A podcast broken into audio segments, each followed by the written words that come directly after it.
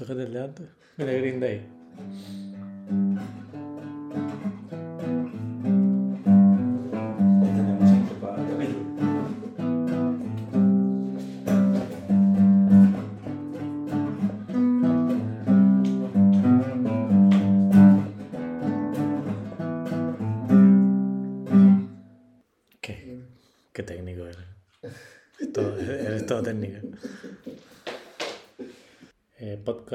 inesperado, podcast sorpresa, porque no estaba en el calendario. Y mm, lo vamos a hacer porque, bueno, ha sido Bells Beach, ha estado interesante, aunque no lo hemos estado siguiendo em, como en otras ocasiones, porque era en medio de la Semana Santa. Pero bueno, han ocurrido cosas y, y bueno, vamos a ir analizándolas un poco. Nos vamos a centrar en Bells Beach. Eh, habitualmente presento el podcast como MSS Cruceros, pero eh, me han llegado un par de audios de gente que no nos conoce, que lo está escuchando. Y entonces vamos a decir que somos Mysore Coach, que esto es un club de alto rendimiento, de surfing. No Yo que que se pensé- vaya a creer. Yo que pensé que lo del esto inesperado era porque sacábamos una nueva ruta de cruceros inesperada. No, No. no, no. Molaba, molaba una por Macaronesia y tal, para volver ahí, no. Sí, Pero yo de no. último aparcan los cruceros ahí abajo en el puerto de Mm. Coruña de 5 en 5, eh, cada día Sí. vienen cruceros más guapos. o sea, ¿Ves? Sí, sí, sí. Igual nos dan alguna oportunidad para hacer algo, lo que sea, ¿sabes? Lo inesperado. Ah, pero ya vamos a dejarlo de MSC Cruceros atrás, la broma, porque al final alguien nos escuchará y dirá, pero esta peña, ¿de ¿dónde sale? Vale, venga, somos Mysore Coach. Sí. Somos MSC, MSC. pero siendo de cruceros. Athletes Club. Vale, pues vamos a empezar por el principio. Vamos a usar el, el Hit Analyzer este que nos ha dicho Diego. Y vamos a empezar, vamos a, vamos a analizar una serie de, de mangas sin, sin mucho, o sea, por, por cuestiones que a nosotros nos han parecido interesantes. Y vamos a empezar por la de Opening Round, la de Kanoa y Garashi por, por la por la por el por la puntuación que ha tenido yo la he elegido porque básicamente ha sacado un 16-24 creo que ha sido la puntuación más alta de del opening round por lo menos. Sí. y vamos a ver vamos a ver sus olas y la vamos a ir lo vamos a ir comentando. Vale en, en Instagram intentaré hacer un montaje de de las olas con los comentarios así que bueno ahí lo tenéis. Comentar vosotros cualquiera de los dos Bueno, lo que comentaría así para empezar del primer día es que hemos tenido un Bell Switch súper eh, súper cambiante, ¿no? Y en referencia a esta manga y a esta ola, eh, el primer día fue un día de tamaño medio tirando a pequeño más bien, con un side short que estaba así un poquito en short. Y la verdad es que la gente que consiguió tener muy buena lectura de las secciones y enlazar esas secciones cuando levantan, justo en el momento en el que puedes golpear y enlazar esa- esas trayectorias, son la gente que consiguió mejor score. Y aquí Canoa en su primer score, que abre con un 7-17, consigue enlazar todas las secciones y siempre parece que consigue aparecernos en el momento en el que la ola levanta y realmente puede golpear con, con- con potencial, ¿no? con calidad. Importante, ¿no? Bajo la perspectiva de análisis de manga, más allá de ser eh, ronda inicial, eh, tenemos a- al, al líder en el agua eh, y, y eso, bueno, para mí es una parte importante porque determina aspectos que luego vamos a comentar a posteriori, ¿no? En ese sentido. Analizando un poquito la realidad del campeonato que estuvimos repasando ayer, como bien decía Héctor, yo no he visto prácticamente nada en directo, más allá de lo que, de lo que al día siguiente en pequeños resúmenes ofrecía, eh, pero luego ayer me, me he un poco de, de la realidad masculina y femenina y, y coincido plenamente con lo que está diciendo Chus, ¿no? a nivel de, de lo difícil que ha sido la adaptación a las condiciones, de la variabilidad que han tenido que afrontar los surfistas a la hora de- del tipo de olas que se han visto eh, en el agua y en las mangas y demás. Y, y bueno, partimos de la base de que Bell Beach es una ola bastante mm, bastante perfecta, es una ola bastante definida, es una ola de una realidad del circuito donde eh, digamos que ofrece ¿no? una gran capacidad de, de- de- de trabajar la línea y de, y de al mismo tiempo pues buscar secciones con, con potencial, ¿no? Eh, el viento que hay ahora mismo presente en esta manga y la realidad que hay ahora mismo en el agua no es tan determinante del tipo, del tipo de ola que yo estoy exponiendo y explicando, ¿no? Vemos que Cano abre la manga con una primera ola muy buena, que le dan un 7-17, si no me equivoco son cuatro maniobras, un paso por el pocket bastante definido, hay un par de, tail outs, hay un par de situaciones de, de trabajo de canto importante, vemos aquí la primera sección, ¡pum!, golpea, ahí simplemente pasa por el pocket, no consigue golpear, transición y cierra ahí con un poquito más de riesgo y potencial, ¿no? Evidentemente, yo creo que el inicio con la primera maniobra y el final de la ola es donde realmente nace el potencial del score. Eh, en las dos situaciones intermedias se queda como un poquito más, eh, bueno, pues en un paso más liviano por, esa situación, pero sobre todo esa finalización y el inicio de ola yo creo que es de donde saca esa ola en, ese contexto notable, ¿no? Sin duda que sí, que la primera maniobra y la final son de donde sale el score. La transición a, a segunda es, yo creo que ve que las condiciones son difíciles, está en un, un, comienzo de manga y después de meter la primera maniobra intenta asegurar un score que le pueda dar el, el pase. En las primeras rondas, como al ser una, una, una ronda eh, de tres surfistas y tal y como estaban las condiciones, eh, poder arrancar con un 6 o un 7 siempre, siempre es una buena garantía, ¿no? Fijaros que después de haber analizado un poquito ayer la realidad de scoring y empaparme un poquito del criterio y de ver un poquito qué estaban valorando los jueces, eh, quizás esta ola no se haya ido un poquito más hacia el más notable o incluso en el primer inicio del excelente, en la casilla del 8 y del 10.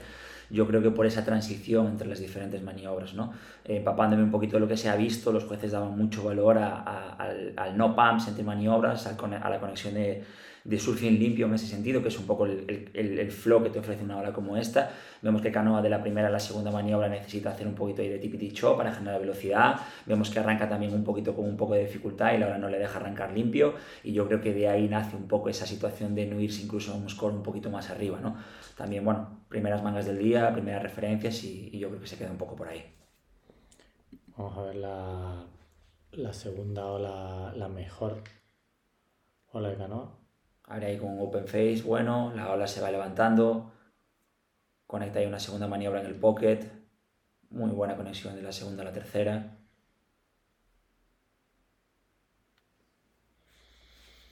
Sí, justo lo que estabas comentando, ¿no? Esas, esas, conexiones que ha habido en el medio, que en la ola anterior no había.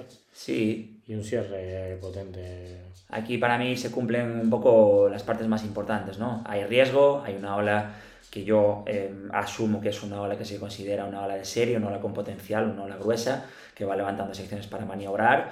Vemos repertorio de maniobras, vemos riesgo, vemos conexión entre ellas sin demasiados pumps, vemos surfing limpio y, y yo creo que aquí nace el excelente a diferencia un poco de esa ola anterior, ¿no? Yo creo que la ola es un poquito más grande que su primera, eh, tiene un poquito más de potencial. Esa primera sección que se queda un poquito menos maniobrable, la, la ley la anticipa muy bien llega a esa segunda con variedad, asume la tercera con riesgo y limpio, va ahí de nuevo, conecta cierra y cierra de nuevo ahí soltando, asumiendo riesgo y, y con un surfing controlado y con, con, limpieza, ¿no? En ese sentido. Luego ya veremos, pero eh, justo con canoa, ¿no? En mangas más adelante con respecto a la reflexión de Diego, sin duda que esta primera maniobra, este carve, en, la parte final se engancha un poco el, canto de dentro, ¿no? Pero luego yo creo que los jueces valoran mucho cómo él para su movimiento encima de la tabla, ¿no? Y, y cierra el botón hacia un climb foam, del que sale y conecta directamente sin ningún pan con una maniobra que tiene mucha calidad y es limpia. Creo que ese enlace sin pumps es, es, claramente de donde sale el score y de donde han salido los mejores scores durante el campeonato. Cuando hablamos de surfing de rail, Luego hay alguna acción por ahí que veremos que con otro surfing también consigue llegar a los excelentes. Pero casi siempre ha sido eso. Enlace con confianza, un surfing rápido de la base al top e intentando no, que no hayan pumps entre líneas, ¿no? Es muy curioso porque me guardo esta reflexión para cuando luego tengamos que comentar una situación muy determinante de este campeonato y por qué quizás Canoa se queda por el camino. No vamos a anticipar absolutamente nada. Eh, ayer repasamos mangas importantes en ese sentido y, y, me dejo el as en la manga para luego charlar en torno a esto porque justo lo que estamos hablando para mí es lo determinante de que Canoa no haya continuado avanzando en el campeonato en ese sentido. ¿no? Vale, nos vamos a, a Felipe Toledo Mickey Wright, que he seleccionado esta, esta manga también por lo alto de los scoring. Y vamos a ver, vamos a ver qué pasa. El primero que el primero que hace una puntuación alta, una de sus mejores olas es Mickey Wright, vamos a verla. Ya otras condiciones, totalmente diferentes. Sí, se ve que el mar está muchísimo más liso.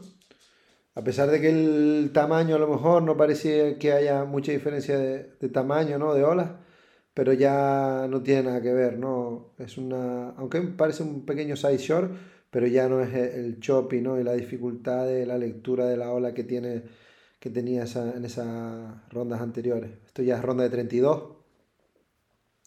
Y, y bueno, yo creo que empieza a verse la presencia de, de, Felipe ¿no? en el campeonato. ¿no? Bueno, la de Mike igualmente, ¿no? Sí, un 6,5 le han dado, tampoco es una mega puntuación, pero bueno. Yo creo que penalizan un poco ese abuso repetitivo del layback, ese abuso repetitivo del layback que incluso hay uno de ellos que, que se engancha bastante, no termina por, por definir ¿no? en ese sentido, comparativamente un poco al repaso que estuve haciendo ayer y, y lanzo el órdago también a, el por qué yo creo que Felipe marca un poco la diferencia en este campeonato. ¿no? Eh, hemos hablado muchas veces en, en, el club ¿no? de ese criterio de juzgamiento en el QS en Europa, donde mm, quizás al panel eh, le cuesta conectar un poquito con el, el, el, golpear y el pasar por el pocket y encontrar un equilibrio entre el golpeo o la definición de maniobras y la amplitud de esas maniobras. ¿no? Yo creo que Felipe sin duda ha marcado la diferencia en, todo el campeonato porque ha conseguido una adaptación muy muy buena entre variedad, entre golpeo y entre amplitud. La capacidad que tiene de proyectar el rail, de pasar el tail por delante de su trayectoria, de ampliar las líneas en carves, en maniobras de rail al mismo tiempo que de golpeo durante toda la variedad de olas que surfea durante este campeonato, marca totalmente la diferencia. ¿no? Vemos un montón de situaciones donde vemos levax con calidad, pero vemos que sobre todo a los regular footers, no a todos o no todos tienen la capacidad de proyectar ese tail con amplitud a la vez que golpean y pasarlo por delante de su, de su zona, ¿no? En ese sentido. Y fíjate que Mike en este caso eh, tiene esa, esa, realidad de surfing, ¿no? Todavía no hemos visto ninguna ola de Felipe, pero lo vamos a analizar ahora, lo vimos, bueno, yo en este caso lo pude analizar ayer y, y me parece muy importante tener en cuenta la capacidad que Felipe pone durante todo el campeonato sobre amplitud, sobre radicalidad, sobre golpeo e incluso en situaciones donde lo necesita, eh, metiendo su surfing aéreo por el camino, ¿no? más allá de la capacidad que tiene de imprimir velocidad, arrancar en situaciones de cara 20, 15 metros más dentro que el resto, pasar una sección increíble y conectar una primera maniobra y luego tener su surfing proyectado para definir las olas en ese sentido. ¿no? Para mí fue lo que ayer sin duda marcó la diferencia. Para mí esta ola la verdad es que en cierto modo yo creo que Miki abusa un poco de, dormirse, sobre todo en la primera sección, ¿no? Porque el segundo que es bueno y el tercero es parecido, no es lo mismo, y yo creo que los jueces deberían de valorarlo en esa diferencia, pero creo que vacila un poco en esa primera maniobra, ¿no? Si hubiese buscado un poquito más de expresión en esa primera maniobra, hubiese enlazado al layback y luego al, al, siguiente, que yo creo que hay variedad, del segundo al tercero. Para mí, sí, sin duda, y sobre todo el final, ¿no? Final, ¿no? Para mí, para mí el, el final de ese carving, ¿sabes? No lo vas a ver en todo el campeonato. No, yo creo que sí, que aporta algo diferente, ¿no? Y yo creo que eso los jueces deberían de valorarlo. Mm. Pero sí, la primera es una maniobra que es como que va por un mm. carve, pero lo para en un check turn para proyectar. El primero es un layback arriba ¿no? Y, y el segundo es un, un, layback en el que intenta tirar, ¿no? Y aguantar el rail todo hasta abajo, hasta la base, y eso es lo que marca la diferencia, ¿no? Em, me recuerda un, un, un... pelín atrasado ya al cierre. Sí, seguramente también un Le pelín atrasado. un montón. El, layback me recuerda un layback de, de John John, y no sé si fue aquí también en, en, en, en Belsvich, un un carving que hace, que luego mete la tabla un montón para adentro, que parece que, que, se va de la sección y luego enlaza. Hace años fue. Bueno, esa capacidad que hay de convertir un layback en un carve y sobre todo con trayectorias verticales, ¿no? Que suba, que cambie y que siga con el rail dentro hasta la base, ¿no? Pues yo creo que eso... Y que en la base metas tanto el canto que al final terminas ahí metido en las pumas, la espuma. Esos carving me parece espectacular. Eso, Leiva, Carmen, sabría, yo no sabría cómo llamarlos. ¿no? Bueno, al final la única diferencia es una cuestión de, de, posición de los brazos en el momento del comienzo del, del, del carve, ¿sabes? Es simplemente que dejas tu brazo derecho detrás eh, mientras el izquierdo empieza a girar, ¿no? En este caso los regular. Mm. Y, y cuando es un carf normal, el brazo derecho acompaña, ¿no? Acompaña y dibuja la trayectoria por delante de- del pecho, por delante de, de la cabeza y gira para adentro, ¿no?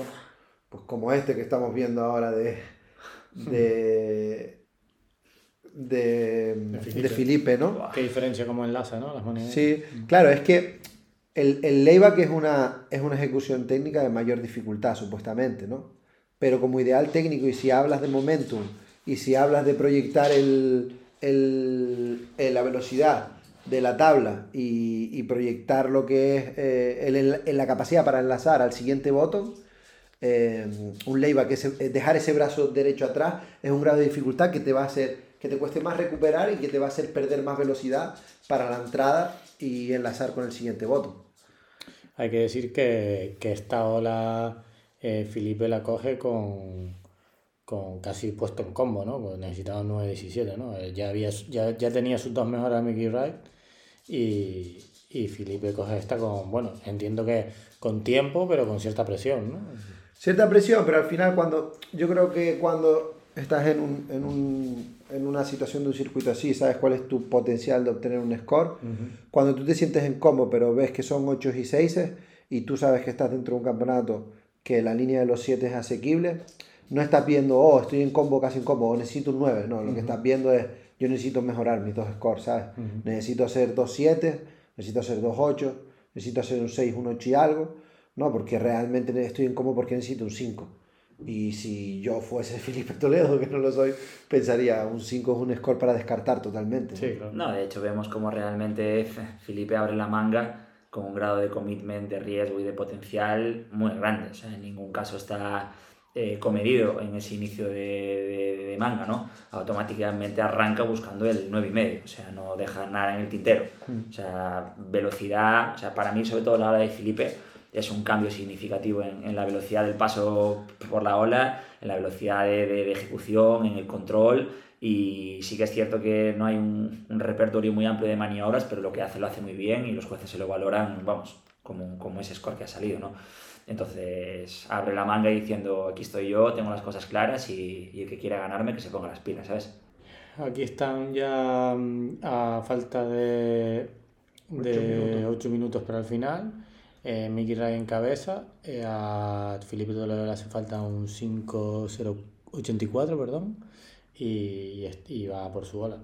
Es un top 10, segundo top 10, tercera búsqueda de, de un carf y parece que intenta enlazar con el insight para buscar un cierre. Siempre ese insight de Belswitch, la verdad es que siempre es muy parecido. Y mira, hoy por ejemplo... difícil, ¿no? Parece. Sí, es muy difícil porque además, por ejemplo, hoy se ve y se aprecia perfectamente. Uah, falla ahí en un aéreo reverse en el insight. Pero bueno, Sí, le dan la puntuación. Sí, le dan el score, ¿no? Bueno, al final esos dos top tens con esa confianza, aunque son repetidos y llega un poco tarde, pero la velocidad y la ejecución y, y la entrada en el tercer carf, aunque para mí pierde un poco el control, pero si estamos hablando de un 584, es obvio que con ese surfing el score tiene que estar ahí, ¿no? Sí, le dan un 6-33. Dan un 633. T- Tampoco creo que eh, fuese mucho más, ¿no? Por esas dos primeras maniobras que son un pelín tardes, ¿no? Y, y no con todo el control a lo mejor que deberían. Y el tercer calf, calf que hace lo cierra muy bien, pero sí es verdad que se queda, que le hace perder un poquito de, de línea en, el- en- en la, en la última entrada de, de- de la transición, ¿no? Ahí adentro Sí, casi se cae control sí, sí, sí. Y, y está muy adentro. Ahí realmente él, yo creo que lo hace a conciencia, ¿no? El hecho de en esa tercera maniobra empujar tanto, porque sabe que ahí la maniobra, la ola se queda, ¿no? Es como que en esa marea las primeras secciones son secciones con muy buen potencial y normalmente en la, bueno, segundo de la cojas, no, pero segunda, tercera sección, la ola se queda muerta y, y, y se para, ¿no? Dependiendo de cuál sea, qué ola sea de la serie también podría hacerlo, hacerlo variar. Son comparables, ¿no? Cuanto menos. Esta ola con la, la segunda mejor ola de, de Mikey. De Yo creo que Mikey, los- sí. Yo creo que los jueces han, han hecho también esa perspectiva de comparativa y ahí es un poco también donde han marcado el criterio y la toma de decisión, ¿no? Para determinar el score. Sí. Vale, vamos a buscar a John John Florence con eh, Chianca. Chianca. Mangón, esto ya lo vimos ya juntos el otro día. Eh, Esto la vimos así de pasada. Yo aprovecho para reafirmar mi, mi, mi, mi, mi- mi flow hacia que Yao Chanka puede ser perfectamente rookie del año. eh, y Va aprovecho por el para, camino, ¿no? aprovecho para hacer un inciso y decir que pocas veces he visto, he sentido como un paso por el CT, manga a manga y campeonato a campeonato, le puede hacer evolucionar tanto a un surfista como lo que realmente me está transmitiendo este chaval. Es una locura. Creo que venía de una proyección muy buena. El año pasado hizo un QS espectacular y lo que está haciendo Joao de, de- de adaptarse a lo que son las diferentes paradas del inicio del CT de este año y cómo viene progresivamente creciendo en todos sus aspectos, a mí personalmente me está flipando. O sea que por mi parte, vamos, hip hip, jurra, chaval. Sí, a, mí esta, a mí esta manga me la envió un amigo, como en plan flipando.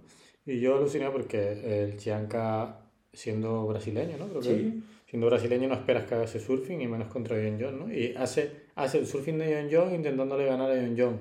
No lo consigue porque cual es complicado. Esta, esta vez no le ha salido, pero bueno, que en cierta manera le, le habla de tú a tú con, con su mismo surfing, ¿sabes? No, no busca otra estrategia, sino yo voy a hacer lo mismo que tú, voy a intentar ir al carving arriba, al, a, los, a los laybacks y tal. Y, y voy a intentarte ganar por ahí, ¿no? Sí, sí, sí. No, realmente cuando, también cuando ves unas condiciones así, es mucho a lo que te invita en el surfing, ¿no? Ahí estamos viendo la, la primera ola de, de Yeonjong. Bueno, empieza con, con dos maniobras que para él son, bueno, son identidad, ¿no? Son insignia. Esos dos laybacks.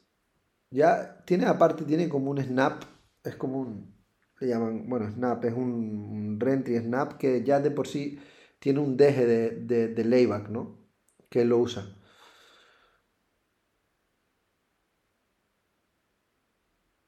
Está muy bien. Kianka aquí, sus intenciones, la una gran diferencia, ¿no? Si te pones a valorar un surfing con respecto al otro aquí, que como tú dices, habla de tú a tú, ¿no? Es que, por ejemplo, John John eh, en el final de sus maniobras es, es una proyección, es una, continu- una continuidad hacia el bottom y, y hacia el golpeo en la, en la segunda maniobra. Aquí, por ejemplo, eh, Kianka, en la primera maniobra, hay un momento en el que para la maniobra, se siente un poquito atrás y luego recupera, ahí para y luego sale con el pecho adelante, ¿no?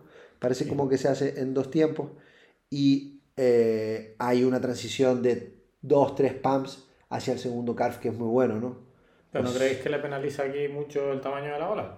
Porque Puede ser, la selección de olas al final es súper importante y una ola blanca, una ola blanca y de un tamaño un poquito más pequeña, siempre va a generar en los, en los jueces una, un- una sensación de score más bajo, ¿no? Cuando arranca alguien en una ola y estás detrás del panel, tú siempre piensas, piensas más o menos una escala, ¿no? ¿En qué escala debería estar esta ola? Y luego ocurren pues muchas cosas, ¿no? Pero, pero sí, sí que condiciona, claro que sí que condiciona. Y probablemente arrancar una ola blanca nunca, mismo surfing, una ola blanca, mismo surfing, una ola eh, limpia, siempre es muy raro que los jueces tengan una puntuación. No, es que a mí, mayor. a mí ahora viendo las olas sin el hype que me supone John John y que me la haya enviado un amigo y la vea en el momento y flipe, a mí me ha parecido mejor de primeras la ola de, de Chianca en este caso, pero claro, entiendo que el tamaño de la ola y bueno, y ese, esas dos primeras de John John que son enlazadas y tal, pues le penalizan, ¿no? Una con respecto a la otra. Pero de primeras me ha parecido, bueno, hostia. Al final yo creo que, eh, creo no, en, en este nivel seguro, o sea, es así, lo sabemos. Eh, las primeras secciones y lo limpio, la velocidad, la, la variedad y el, y el no romper líneas, no abusar de los pumps y tener esa capacidad porque tú técnicamente con los movimientos de tu cuerpo encima de la tabla seas capaz de enlazar secciones sin tener que botar encima de la tabla, eso cada vez más eh, es, pues, es como lo de la ola, ¿no? Si es una ola blanca o una ola... Eso ya a los jueces les va a gustar, ya les va a hacer decir, este tío está controlando las secciones y cuando está poniendo mucho, mucho de sí en una maniobra, de algún modo está leyendo y sabe cuál es la velocidad y cómo va a salir para enlazar en la siguiente sin que se rompan, ¿no? Sin que, sin que sean cosas eh, separadas, ¿no? Fijaros que, ¿cuánto ha sido este score, Héctor? Claro, es Lo que estábamos viendo ahora. Sí, este es un 7 y pico. Este es un 7 y pico de Yoño. 7, 760. En una ola muy segunda. parecida. Mm. ¿Y cuánto le dan a Joao en la primera? También 7, 783. 83. Para mí son, son dos olas muy comparables y, y, bueno, son comparables esta ola con, con la primera de Joao y incluso yo creo que quizás el inicio de la ola de Yonjon en, en, en este sentido es un poquito mejor, pero el final de la ola de Joao es mejor que el final de la ola de Yonjon en ese sentido. Pero fíjate que por, por, por criterio me voy directamente al potencial de la ola y creo que la ola inicial de John John, que es, que es una de sus dos mejores, Mm. marca la diferencia precisamente por lo que estamos hablando. Claro. Porque luego realmente estas dos olas comparativamente Son son, mejores, ¿no? son, son, Claro. son realmente muy comparables Exacto. y puedo entender que haya jueces que digan que la ola de John es mejor que la de Joao y que la de Joao es mejor que la de John, ¿vale? Pero que la primera de John, que no esta segunda que estamos viendo, sea mm, bastante mejor, por así decirlo, que la primera de Joao, eh, busco la explicación en el tamaño y el potencial Claro, de la ola. Justo, Vale. que Mm, a mí me lo parece también. Viéndolo ahora, sin, ya te digo, sin el hype que me supone eh, que me la mande un colega y me diga, mira esto por favor. En esta manga estamos revisando prácticamente todas las olas que tienen una puntuación alta porque fue la verdad es que espectacular. Y aquí estamos con otra de Chianca. Una pena, creo, ahora adelantándome y sabiendo el score, con esas dos primeras maniobras que hace aquí, creo que es una pena la transición a la tercera, porque podía haber metido un score mucho más cerca del score de Jojo. Sí, pero bueno, la transición de la difícil segunda porque la- la ola tampoco era... Tampoco daba para mucho más. Ah. Aunque, ves, era una ola que tenía muy buena curva. Era Una ola con, que tenía sección, ¿no? Es una ola que te deja, eh, eh, por lo menos, poner alguna maniobra buena. Claro, cuanto más curva también en Bells Beach muchas veces es más velocidad, ¿no? Entonces, todo, todo pasa más rápido. Sí, luego ya veremos la, las- la segunda ola buena de, de John John. Ya es otra película, ¿sabes? Claro, y aquí eh, yo me doy cuenta de que el tamaño de la ola de la selección está jugando un papel vital en la manga, en esta por lo menos. ¿Sabes? Eh, casi me atrevería a decir que ha sido una manga que ha ganado uno u otro, ya no por nivel, sino por selección de ola. Claro, porque el surfing que están poniendo, ambos, espectacular. Fíjate, es que aquí en, en esta ola de Gianca se ve clarísimo. La primera maniobra es buena, enlaza, apoya en el botón con, con confianza, va a la segunda, golpea muy bien, hace un poco de tail release y luego esos tres pumps que le hacen ir al, al siguiente carp, que es muy bueno, yo creo que es la, la, lo, lo que no le hace subir un poquito más de score y evidentemente la selección de olas, ¿no? También es la madurez de un John John de saber qué score puede obtener en según qué olas, ¿no? Y en qué, y en qué score se está jugando la manga, ¿no? Y adaptar tu selección de olas y decir, mira, es que si arranco en esto, para mejorar lo que tengo me va a costar muchísimo, ¿sabes? Y, y si he estado mirando el mar, sé que hay muchas posibilidades de que entre esta ola o esta otra ola que tengo en mi cabeza, que sé que las he visto, que me van a dar mucha más posibilidad para obtener el score. Vamos con la siguiente de John John, con puntuación así más o menos alta. Otra vez ola mediana, ¿no? Sí. No debe ser nada fácil, ¿eh? La elección de olas dentro del agua en Bellswitch no debe ser nada fácil, porque en esta ola que arranca John John delante, ¿no? Que al final, como quien dice, no entra en juego, él estando con prioridad decide arrancar primero en ello. Cuando no está en juego y va por delante, con lo cual el sentido de pillar la ola ya es relativo. Pero no solo queda ahí, sino que además entienden los dos surfistas que se trata de una serie y en la ola de atrás arranca Arranca. Kianka, que rápidamente se sale, ¿no? Entonces, el hecho de que un tío con, con la experiencia de John John, cuando tiene que me- mejorar un 7 y algo, eh, arranque en esa ola, es porque él cree que esa ola realmente le va a dar el potencial, ¿no? Y, y- y- y la surfea bien, ¿no? No ves cosas que... Pero la ola es como que no da para más, hombre, siempre se puede arriesgar. Si, yo creo que su cabeza era que la ola tenía más potencial, si no hubiese arriesgado más desde el principio, ¿no? Pero, pero fíjate que él va en esa ola y Kianka sale en la atrás, ¿no? Y es un intercambio en el que parece una- unas líneas claras, ¿no? En Belsvich y, y resulta que no da, eh, eh, la, en principio no da ese, ese- esa capacidad para, para sacar scores que le metan dentro de la manga, ¿no? Y, y que tres primeros maniobras de Yoño. ¿no? Sí. sí. Ha habido mangas muy determinantes con un criterio de selección de olas muy importantes, ¿no? Eh, yo tengo aquí un par de anotaciones para hacer luego de, de surfistas que venían pisando muy fuerte en el campeonato, que realmente se han ido a la calle, probablemente por esa dificultad a la hora de encontrar potencial en una manga decisiva, ¿no? Que tengo aquí un- una anotación de, de un commenting para, para un poquito más adelante y que justo en esa línea viene, viene, viene, viene condicionado precisamente por eso, ¿no? Sale prácticamente del agua, bueno, sale prácticamente no, surfea dos olas y sale con un sumatorio de cuatro puntos del agua, ¿sabes? Veo. Esta creo que es la segunda mejor ola de. No, la- de las que coge la primera. De las mejores de Chanca. Vamos a volver a. Vamos a volver a verla. Ahí de la primera a la segunda hay un pump. Bueno, para mí es, es evidente, ¿no? O sea, para mí esto es excelente sí o sí. Mm. No la metes de- cerca de, de la, del primer score de, de Yon Yon, te lo compro porque por quizás el tamaño de la ola, pero creo que Kianka ahí hace un surfing excelente con la ola tres que enlaces. tres enlaces con variedad. Hay solo un pump de transición en la primera, donde además se ve que no abusa de él, sino que hace un pump y luego se para encima de la tabla buscando que la tabla, el canto y el bottom hagan su función, ¿no? Y, y al final, eso también es lo que te da el punto de sorpresa en el surfing, ¿no? Esos momentos de pausa que luego se convierten en agresividad, ¿no? O sea, que se convierten en expresión. ¿no? Y creo que ahí, eh, vamos, hace un- una variedad y una lectura de la ola, un enlace de maniobra. eh, me Yo rompo, buenísimo.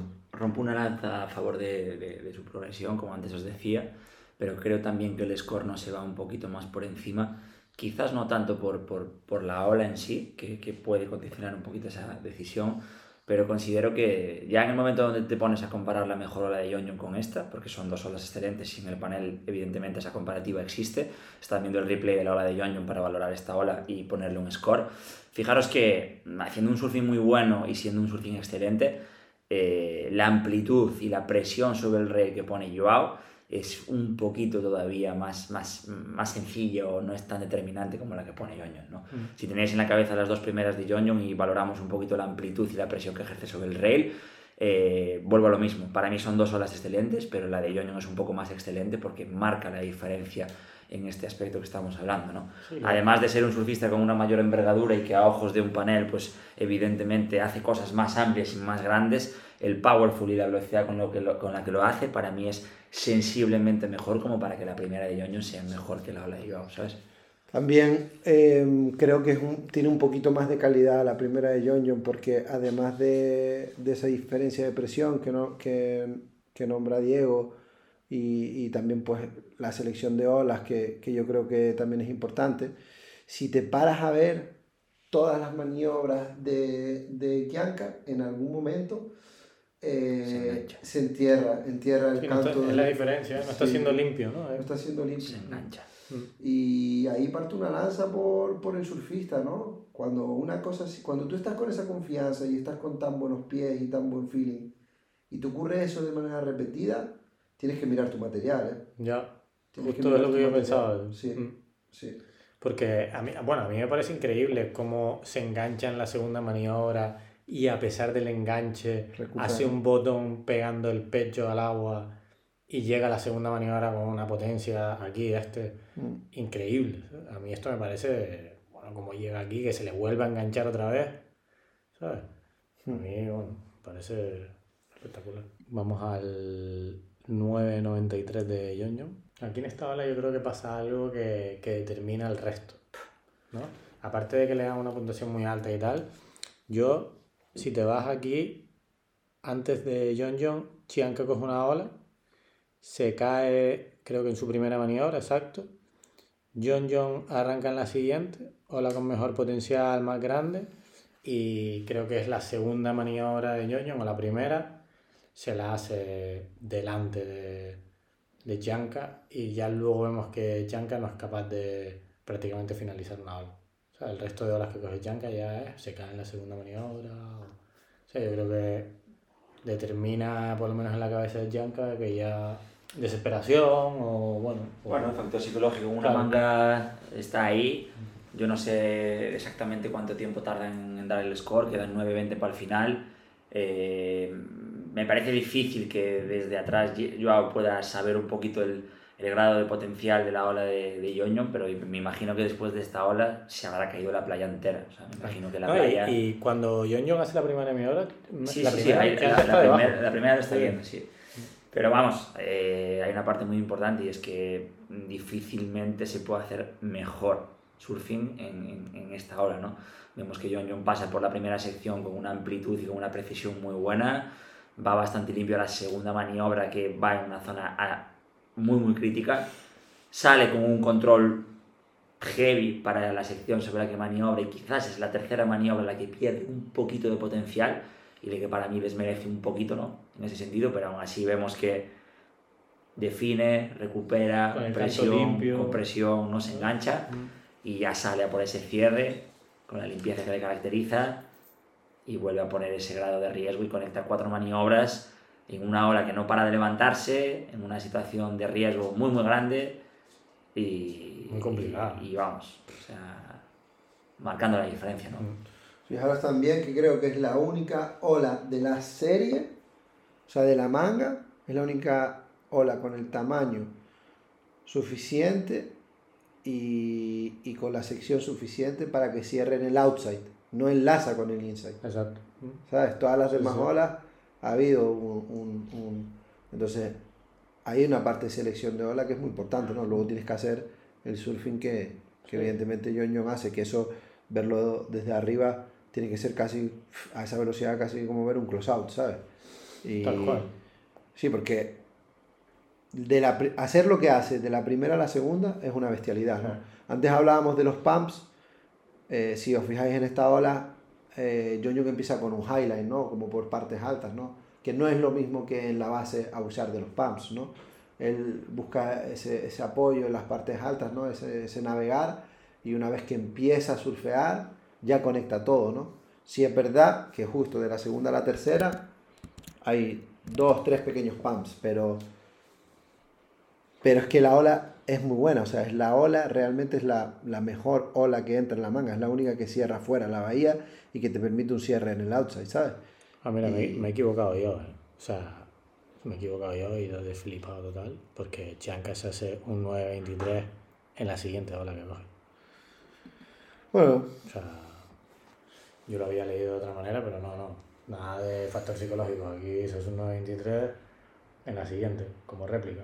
Sí, es una sí, puede ser, porque creo que las dos, tres primeras maniobras fueron increíbles. sin cerrar la ola ni nada, cayéndose. Podría ser, ¿no? O sea, puede ser, podría ser, puede ser. Está claro, o Sí, sea, aquí un pone 9.23. Dale el replay Y- ahí en el, en el de delante, ahí estás. No la hemos visto bien, pero eso es muy bueno. Eso es muy bueno. A pesar del descontrol de la primera, porque hubo un poco de descontrol. en la Sí, pero es mucho riesgo, ¿no? Es, es- es darlo todo y, o sea, al final es como un peaje, ¿no? Hostia, No sé, para mí, 9.23, ¿eh? yo creo que la han puesto demasiado cerca, ¿no? Hostia, yo, yo no tengo Bueno, idea, básicamente. pero- Bueno, no, es- no es tanto descontrol, ¿eh? Cuando lo ves a cámara lenta. O sea, si llega a finalizar, entonces, ¿en dónde lo ponemos? Bueno, al finalizar, el, el- realmente es que la hora ya está puntuada aquí, Claro. ¿sabes? Ya a partir de aquí lo que hagas, no importa. Bueno, sí puede importar, pero no cuando es un cutback, ¿sabes? Al final, muchas veces el finalizar o no finalizar, o sea, Top 10 ahí, eh, no, no era una sección de top 10. a criterio de juzgamiento no, no es tan determinante, ¿no? Tú tienes que juzgar lo que ves en ese sentido y si lo que ves tiene una realidad de, de- de marcar ampliamente la diferencia, pues al final tienes que dejarte llevar por lo que estás viendo en esa salida de campeonato, ¿no? Sí, sí. Muchas veces ese concepto de cierre o de, de- de- de apertura tiene que ver más con un concepto de riesgo, ¿no? En ese sentido. Teniendo en cuenta además que no todas las horas son llevadas o fácilmente llevadas al inside o a esa selección de cierre, ¿no? Y que hay un criterio de juzgamiento en ese sentido que se ha tenido que adaptar a esa realidad, ¿no? Yo creo que esta ola se ha visto varias veces con el replay a cámara lenta. Creo que esa primera maniobra que se ve de primera, esa cámara normal, que se ve un poco descontrolada, realmente a cámara lenta ves que marca mucho la diferencia y sale con un mayor control y eso tiene un grado de riesgo muy grande. La segunda es en el sitio y es una maniobra muy buena. Y, y luego la tercera, pues un poco lo mismo, ¿no? Ola completa, levantada de tres maniobras, 9.23. Bueno, me preguntas, quizás me parece un pelín alto el score pero también te puedo decir que probablemente estén intentando arreglar un poquillo lo que fue quizás alguna de sus, olas, de sus olas anteriores, ¿no? bajo mi criterio y bajo mi perspectiva. La comparo con la ola de John John, un 9-2-3 frente a un 9-6 y pico. Mm, creo que no está bien jugado en ese sentido. Para mí hay más diferencia entre la ola de Rojo que entre la ola de Joao, en ese sentido. Mm, yo, a mí me sorprendido. Para mí hay, hay más diferencia, ¿sabes? Mm. Aunque también ese, esa primera maniobra ¿no? no se ve en toda la manga, ¿no? ese top 10 a es algo release, diferente. algo diferente. Porque ya hemos viendo, analizado cuántas olas ya de casi de score excelentes o 7 y pico. Hemos visto muchos laybacks, muchos layback cars muy buenos. Pero ¿cuántos golpeos en el pocket con tail release hemos visto? Ninguno. Prácticamente ninguno. Ninguno, ¿no? Y hacerlo así y, y con ese control. Y luego además ir al carf, ¿no? Bueno, pasamos a a la manga de Fanning eh, Kanai Garashi. La más mediática, ¿no? Sí, bueno, no lo sé, pero sí, hubo aquí al final un. ¿no? Hubo al final un. Estrella. intercambio. Pero bueno. Yo. Importante comentar que, que, bueno, que tenemos a un canoa con jersey amarillo. Tenemos a un canoa que yo creo que tiene ya la madurez y la consistencia necesaria como para poder luchar por el título de hecho, yo creo que su grado de concentración y de, y de presencia en los campeonatos deja claro que Canoa este año quiere luchar por el título de campeón del mundo. Y de repente tenemos a un Fanning que lleva tres años fuera del tour, retirado, que en esos tres años se ha reventado la rodilla y se ha tenido que recuperar y no hace mucho tiempo que vuelve a su realidad de, de consistencia, trabajo y demás y le dan un wildcard en un campeonato de, su todavía sponsor actual, le dan un wildcard para competir en lo que más o menos podemos decir, decir que es su casa. Y bienvenidos al maravilloso mundo del surfing. Que un surfista retirado con tres años fuera del tour, que se ha lesionado, entre comillas, recientemente y un largo etcétera de cuestiones, se pasa por la piedra al hit leader, se pasa por la piedra al, al líder actual, a la persona quizás o a una de las personas con más foco dentro del, del top y, más en forma. Y más en forma. Está muy en forma. Y, y se lo baja y le dice, aquí estoy yo, eh, este es mi surfing, este, este es mi, mi capacidad de afrontar esta manga y, ojo, que Cano hace una manga muy buena. Es que Mika hace una manga excelente, esperando muy bien sus oportunidades, marcando la diferencia con su surfing, con una velocidad y con una capacidad de proyectar y encontrar una gestión muy buena entre golpeo, amplitud y, y repertorio de maniobras. Yo repasé la manga tranquilamente y, la verdad es que, wow, o sea, es para quitarse el sombrero, ¿sabes?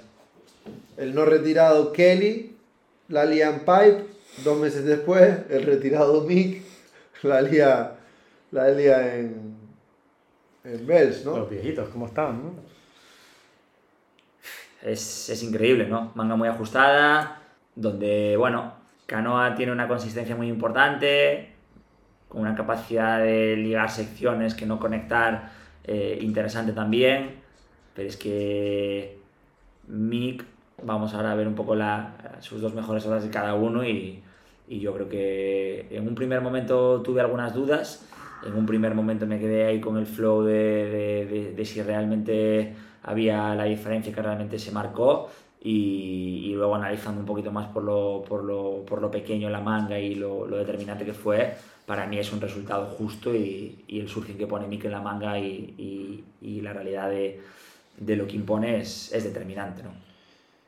Fijaros cómo en ese intercambio a 10 minutos del final eh, surfea Mick la ola detrás de, de Canoa y rápidamente hace el cierre, golpea y no aguanta nada en la espuma, rápidamente se tira porque se da cuenta que está más arriba que, que Canoa y esto da una situación para llegar arriba y estar con prioridad en la siguiente ola, que es la ola del campeonato, si o sea, la ola de la manga, si no me, si no me equivoco. Sí, sí, sí. O sea, fijaros lo que es ser realmente un competidor, ¿no? Esa información que muchas veces no se nombra, que no se dice y que está súper presente, ¿no? Mm. Eh... En las mangas no hay táctica, tío. La táctica es coger tus dos mejores olas posibles, ¿sabes? Eso, tío. La táctica es suerte. Se lo dijo un grande. La táctica es suerte y que te venga la buena. Claro. Sí, sí. Y si no has hecho una buena manga porque eso no ha salido, a la siguiente, comparte los siguientes vuelos, pilla el siguiente alojamiento y sigue compitiendo con todo tu foco y con todo tu flow, que sin duda tu realidad competitiva y tu performance como atleta va a seguir creciendo. Aquí va la, el intercambio, ¿no? Este ahora es Igarashi, antes fue Fanny y ahora... Muy buen surfing por parte de Canoa, pero para mí sobre todo un surfing más corto, un surfing con menos amplitud, un paso por el pocket no tan amplio como el de, como el de Mick. Eh, creo que es esta primera maniobra.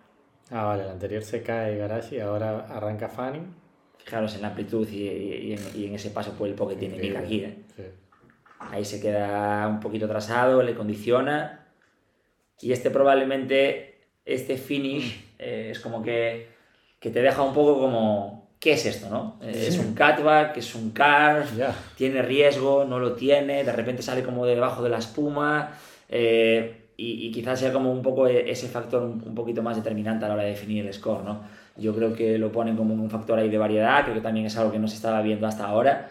Y, Mm. y, Qué difícil, ¿eh? Este final, ¿no? Sí, Porque aquí también Igarashi se engancha dos veces ahí, una ola como muy llena de agua. Uf, qué, qué complicado. Él pensaba que lo tenía, ¿no? Parece ser. Sí, sí, para mí fue un poco sorpresa esa, esa- ese score de, de Mick, ¿no? Con ese cierre, ¿no? Que va a un cutback, Que pero, va... eh, pero el inicio de la ola es mejor Sí, sí, sí, sí, sí, sin duda que sí, Mm. sin duda que sí. volvemos un poco a la realidad de la manga anterior entre Kianka y John John. Igual, y os mismo. puedo decir que igual el score de Mick, el 85% del score se cocina las dos primeras Sí, las veces. dos primeras. Y luego podemos hablar de si eso es más o menos justo, de si eso es una realidad más o menos tal. Fijaros que incluso yo creo que Canoa arranca a surfear la ola sin saber el score que tiene Fanning en ese sentido. No, lo están, creo que lo, lo acaban de pinta, ¿no? sacar Lo ahora. Lo acaban ¿no? de sacar ahora y Canoa ya ha Y Canoa surfeado. ya está Sí. ya ha surfeado y está remontando. Sí. Entonces, ahora es como la situación comparativa en ese sentido, ¿no? No es mala la primera maniobra, pero... no, pero es quitando peso, ¿sabes? Fijaros no es poniendo peso. el tamaño de la ola y la ola en sí, que no es comparable a la, a la ola o a la No. sección primera de las dos primeras de Fanning. No. Surfing Claro. enganchado aquí. Para mí está clarísimo. Yo tuve que verlo ayer varias veces para tener una Sí, opinión más clara, ¿eh? pero una vez lo repetí, me quedó claro que, que no Yo- puede ser. Yo por tal, tal y como están puntuando, yo entiendo que se lo habían dado a Fanny, ¿no? Sí. Sí, a mí me parece que el resultado es justo, ¿eh? A mí Por me parece que el criterio. Y luego hay una parte muy importante que estamos viendo aquí comparando estas dos horas. Te tienes que comparar las dos mejores de cada uno para tomar un criterio. Con ese final de manga aquí los jueces no están definiendo si esta ola es mejor que la anterior. Están viendo las dos mejores olas de cada surfista y están tomando la potestad de decidir quién debe avanzar a la siguiente ronda. Eso es así. ¿Sabes? Y es algo que muy O poca, sea, es, eso- algo, es algo que muy poca gente... Eso por, Eso que como la... eso, por desgracia, es así. Eso es como la... ¿Cómo se llama esto? No me va a salir ahora. tío. Ay, Dios mío. Eso es como la... mm, Me hace gracia, tío, cuando eso es así, que parece una ley, Sí, sí. Que no Es está escrita en un papel, sino que es algo físico, ¿sabes? Sí, y aparte es que es así, porque es que se ha convertido como una ley en el, en el, en el panel de jueces. La conversación en los últimos intercambios de quién debe pasar, quién se merece pasar, ¿sabes? es, que me, me- es que me hace, lo, lo siento, pero es que me hace gracia, Sí, ¿sabes? sí, que se discuta eso, ¿no? Sí, no, o sea, no soy un juez y veo un replay para decir, esta, esta ola es mejor que esta, es un punto y medio más, es un punto y medio menos, por esto, por esto, por esto, por esto, ¿no? Que es lo que se hace en todos los deportes de, que se juzga. Todo deporte serio. En to- bueno, los deportes que se juzga, ¿no? No, lo digo yo, lo de serio. lo no lo he dicho yo. ¿eh? Exacto, te lo he dicho yo. el deporte- eh, No, no, eh. Vale, señores, ahora que ya hemos creado todos los puntos, o sea, es como, venga, vamos a abrirnos aquí una botella de vino y vamos a decidir quién se merece pasar esta mano. Sí, sí, es como si yo Vamos a sumar esto y esto Sí, sí. y vamos a ver si creemos. No, es como que es, es que eso pone en valor incluso que yo como juez haya visto, hostia, qué listo Mick Fanning que en aquella ola se tiró antes para coger la, Claro, la prioridad. y eso lo pongo en valor. Claro, eso lo Claro. pongo en valor, claro. Eso está bien y eso me sorprende a mí y digo, claro, se merece porque eso ha sido inteligente. O no, o soy lo suficientemente imparcial como para haberme dado cuenta y no tenerlo en cuenta en el, en el lo merece o no Claro, lo sí, merece. imparcial, claro. sí. ¿Sabes? Ahora va, ahora va a existir la objetividad. No, hombre, la objetividad es muy relativa, ¿no? Pero, pero puedes pretender o intentar acercarte lo máximo a ella, sobre todo en una situación de juzgamiento, pero si ya no, no, te, no pretendes estar tan cerca de ella, sino que abres al abanico al se merece o no se merece, no. Eh, Claro. Bueno, esto lo podríamos llevar a, a- a una conversación muy jurídica, ¿eh? Bueno, lo, lo hago si quieres con un par de vinos, le seguimos esta conversación. Esto, esto se podría llevar un poco al, al aspecto jurídico, a lo- al tema de, de daños, de indemnizaciones y cosas de ese tipo, ¿sabes?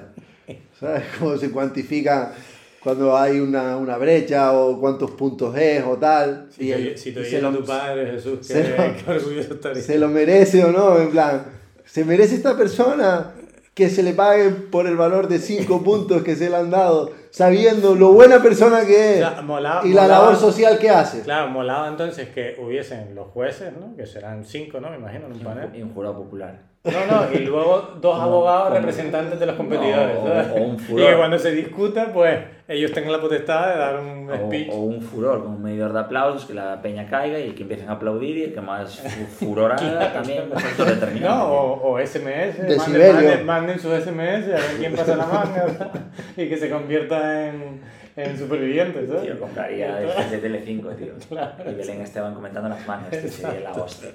Y, y, joder, y valdría que uno fuese más guapo que otro. Animalada. Que sería ya espectacular. Tal Bueno, cual. Felipe Toledo, eh, John John Florence, eh, final anticipada por el surfing que hemos visto anteriormente, prácticamente, ¿no? Y primera ola de, de Felipe. Buah. Que yo entiendo que cuando entras al agua y haces una primera ola así, que te dan un, a ver, un, un 963, es porque hay un pico paralelo en el que tú has estado calentando, ¿no? Y entras así de conectado, ¿no? Claro, Esa, esa tabla es la tabla que luego acaba reclamando Felipe en esa manga que os comentaba antes de empezar a grabar esta movida. Sí. Es esa tabla que él entra, veis que estaba surfando durante todo el campeonato con una tabla que tiene una pintada negra, Ujú. tiene un backup de esa tabla negra que es otra tabla negra, que es la que tenía su padre en la, en la orilla, y en la manga decisiva que estaba surfeando con, bueno, en una de las mangas decisivas que está con Ethan Ewing, si no me equivoco, eh, él reclama su, su tabla porque no está confortable, eh, desde la playa el padre le enseña el backup de la negra, que es otra tabla negra, y que no, que no, que esa no es, que no, que no, y señala como para arriba para la zona de competidores y acaba bajando Pupo. Miguel Pupo con la otra tabla para, para darle esta tabla, ¿no?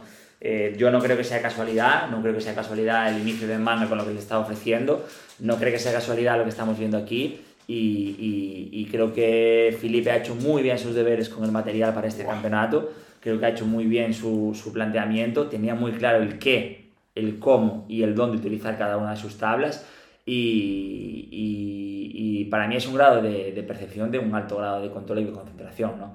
Em, esto es un mangón, es un mangón. Sí, eh, Bueno, ve- vemos que John John estaba en ese pico paralelo también calentando. Estaban calentando. Estaban los dos. Porque arranca en la primera también y, y pone uno de sus dos mejores scores. O sea, un- de un 963 a un 843, ¿no? Así por O empezar. sea, que, que vamos, que por poco que pille es una animalada. O sea, ponerte en estos rangos de excelentes ya te hace plantear la, la manga pf, con una estrategia. y- Primera pregunta importante, ¿no? Eh, realmente es un punto mejor la hora de Felipe que la de John John. Para mí Vamos sí. a verla, vamos a verla. Para mí sí. Vamos a verlas, a ver si ahí está el replay. Primer carf. La un carf que es segunda, más un catback, ¿no? La segunda es un carf animal. la segunda y la tercera maniobra Sí. son heavy, pues Guau, que hay una tercera que es más heavy Cuarta, todavía. una cuarta, eh. Es curioso, El ¿eh? inicio Mo- ha sido limpio y bien conectado y el inside es un, Sí, un, Sí, un- un cierre, ¿no? un cierre, pero surfing creciente limpio, de, bueno. de menos a más, con un grado de riesgo muy grande, con una presión y una velocidad increíble. Aquí estamos viendo la ola a cámara lenta y, y- y sorprende a cámara lenta, imagínate verlo en directo. Ya. Y sobre todo para mí marca mucho la diferencia la capacidad que ha tenido Felipe de entrar con todo a por las maniobras, pero si dividiéramos la maniobra o las maniobras en tercios, por ejemplo, el primer tercio es un 9, el segundo tercio es un 10, ves que la salida de cada finish de cada maniobra es que le mete Bueno. con absolutamente todo, tío. Qué Es limpio, bueno. eh, comparado con lo que veíamos antes de Chianca. De ¿no? Kianka, ¿no? Y Así, cuando como- se ve a cámara ¡Ah! lenta es cuando se aprecia esos pequeños Oh. detalles, ¿no? ¿Viste esto? ¿Viste esto? de- El nose se- peak ahí, El sí. nose, el nose totalmente hundido, Dentro. ¿eh? Increíble. Esa es la diferencia entre tú o ahí va el intercambio, vamos a ver John John. Esa primera maniobra es increíble. O la más grande, ¿no? Parece. Sí, es más grande, pero es mucho menos limpia. O sea, la primera sección es más grande, pero luego menos limpia. Y fíjate la cantidad de cutbacks, la cantidad de pumps que tiene que hacer entre la primera maniobra y la segunda. Y luego es un enlace con el inside. Sí, no, no. Y ahí se pone blanca, No. muy blanca la... Hay, hay diferencia, hay diferencia. A pesar de que yo creo que igual esta primera maniobra de Yoño quizás sea la mejor maniobra, casi, o casi, la compararía con esa tercera del layback, del, del, A mí layback, del, del snap. espectacular. ¿no? Es increíble, es increíble. La primera es muy correcta, no es nada especial, pero es que es muy correcta. La segunda tiene un power increíble. Sí. Y, y viendo, a- viendo esta manga con- y en relación al anterior score bueno de Felipe, de Felipe que vimos en la anterior manga, fíjate y rompo una lanza muchas veces, nosotros como entrenadores, que siempre no, eh, los chavales siempre tienen esa visión no del, del layback y de los aéreos, del layback y de los aéreos. Pero fíjate que la calidad técnica de Felipe en sus dos maniobras no viene del layback, no viene de buscar la dificultad, viene de buscar hacer un carve técnicamente casi impecable. O sea, los, los, los brazos se abren, se cambia la mirada, se acompaña todo el movimiento. Es decir, no estoy aplicando un grado de dificultad mayores, como si estuviese haciendo algo especial, pero lo que estoy haciendo lo estoy haciendo con todo y lo estoy haciendo casi perfecto. Mm. ¿Sabes? O sea, Sí, y le pone un poco de variedad, ¿no? no y no luego al final, lo claro, lo cambia un poquito de trayectoria, Mm. y al pero el- o sea, el gesto técnico es muy parecido, aunque cambia las trayectorias, ¿no? Eh, un poco, y luego sobre todo en la tercera sí que cambia el gesto técnico, y es la sorpresa, es la sorpresa, es la Claro, variedad. Si, si extrapolas esa realidad al global del campeonato, acaba apareciendo el layback y el aéreo como un recurso de variedad para que ese surfing siga evolucionando durante ese análisis, ¿no? Y yo que ayer vi un poquito las mangas en, en su global, hostia, Felipe ha hecho un campeonato muy, muy bueno. O sea, para mí es, Muy bueno. para mí es un, un Muy, muy justo vencedor y ha hecho un campeonato muy, muy bueno. Sobre todo, yo para mí, escuché el otro día, no sé quién me lo dijo, ¿no? Muy difícil aceptar. Típica, típico comentario de- del coche. No, Felipe ganó porque el, porque el último día estaba pequeño. Y es como una lectura súper... en plan... Y el bueno, resto- y el resto que hizo nueve y pico y estaba grande, sólido, difícil. Ahí no... No, pero le, le tocó manga fácil. ¿eh? Sí, sí. Los días anteriores le tocó manga easy de esta, manga. Fue por, el yo, nada. fue por el lado fácil del cuadro, Claro, ¿no? claro, exacto. Solo le tocó a John aquí, Solo, solo que había- además falló John, solo hizo un 9.63, no hizo un 10. Claro, claro. Vamos a ver la segunda ola buena de John John. John John Sí, se 33. queda en un 6.33. Fue como a cámara lenta hacer el rever, ¿no? Sí. Eso es un recurso que utiliza mucho John John, ¿eh? Esa capacidad para volar y, y, y ralentizar un poco el, el- la aceleración de la rotación para enterrarlo justo con la orientación de la tabla que quiere, ¿no? Con el tail para adelante.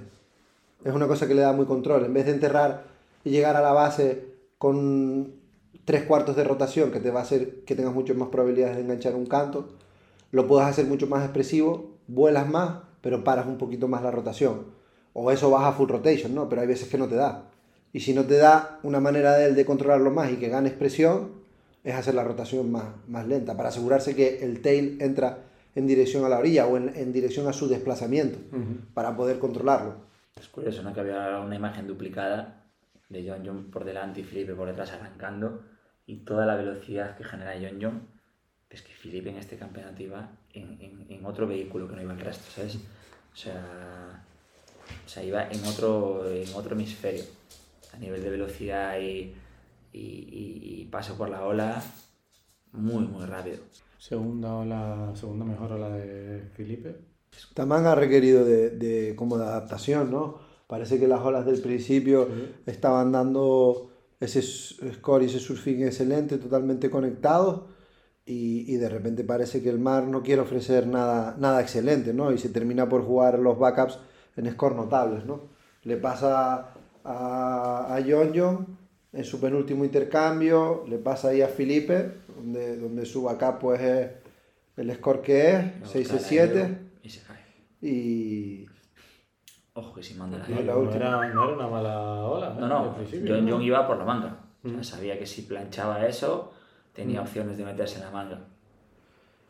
La manga anterior que vimos de Kianka con John John, en el último intercambio de Kianka, también va así, ¿eh? O sea, eh, lo que estaba diciendo Diego antes, Ole, Ole, Ole Kianka, o sea, tal cual, porque se ve tras de la pared y es totalmente consciente de lo que necesita y lo que está surfeando, o sea, no se engaña y va por ello. Falla, bueno, falló, pero tener ese, esa decisión ¿no? y esa actitud para saber en dónde te tienes que mover y hacia lo que tienes que intentar eh, buscar y conseguir para conseguir el, el, pase y el score que necesitas, eh, es muy importante.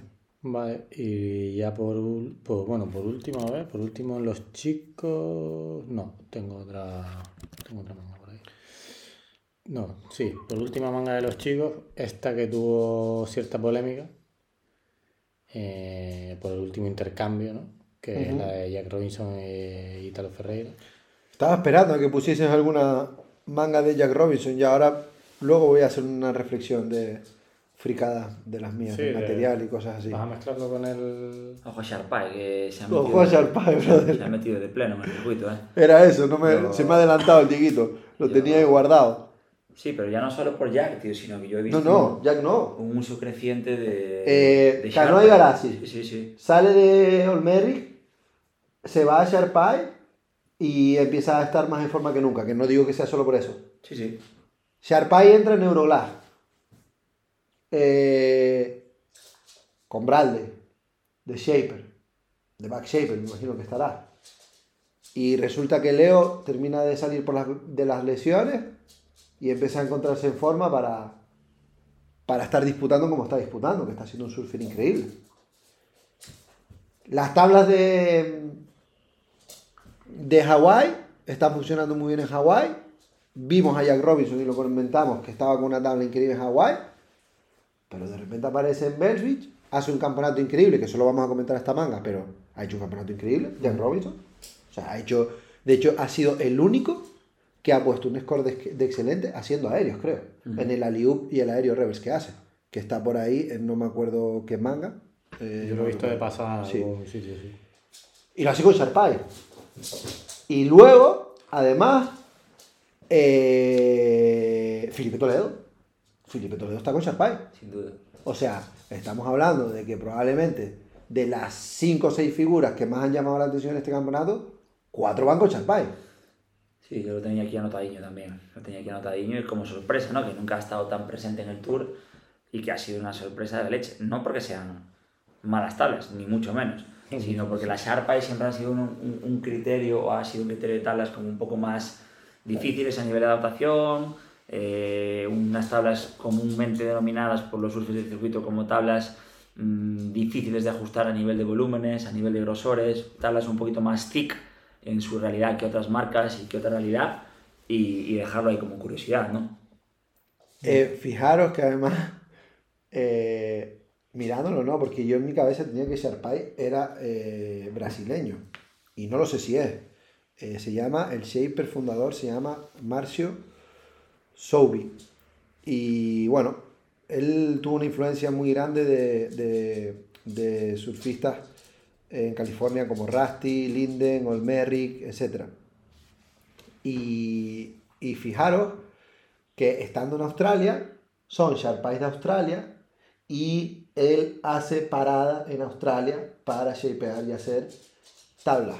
Estas tablas, no solo estas tablas, sino que además en la página web de Sharpai te dice que si quieres mandarte a pedir una Sharpai hecha por él, que la diseñes que la mandes a pedir y que pongas en comentarios shapear por Marcio Surbi, que te dan la opción.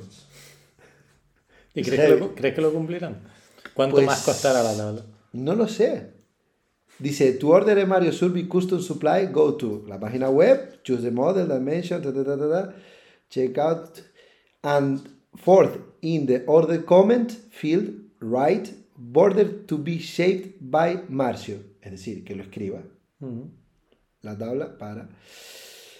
Y, y, me sorprendió un montón porque lo vi y dije... Sí, es como la, es como la filosofía contraria a Matt Violos, ¿no?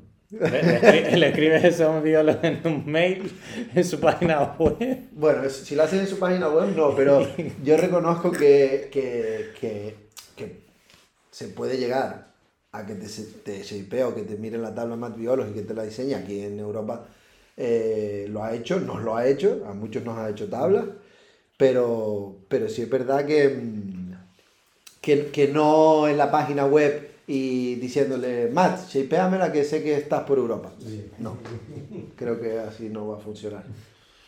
Yo aprovechando que estamos ahí en un puntito de fricadas, eh, abro una lanza sobre una reflexión que planteaba ayer dos cuestiones. ¿no? Estábamos viendo aquí la manga de, de Jack con, con Italo y, además del surfing, de la variedad y de todo lo que estamos hablando, eh, yo ayer hice una pequeña reflexión en, torno a, a, una duda que me surge con Ítalo para que realmente sea un surfista todavía más competitivo, que es qué pasa con esas olas o con esos campeonatos donde tiene que disputar surfing de, de espaldas qué pasa con esas olas de masa de agua llenas tipo Sunset o tipo Bells, cómo se está mmm, trabajando y cómo se ha visto este campeonato.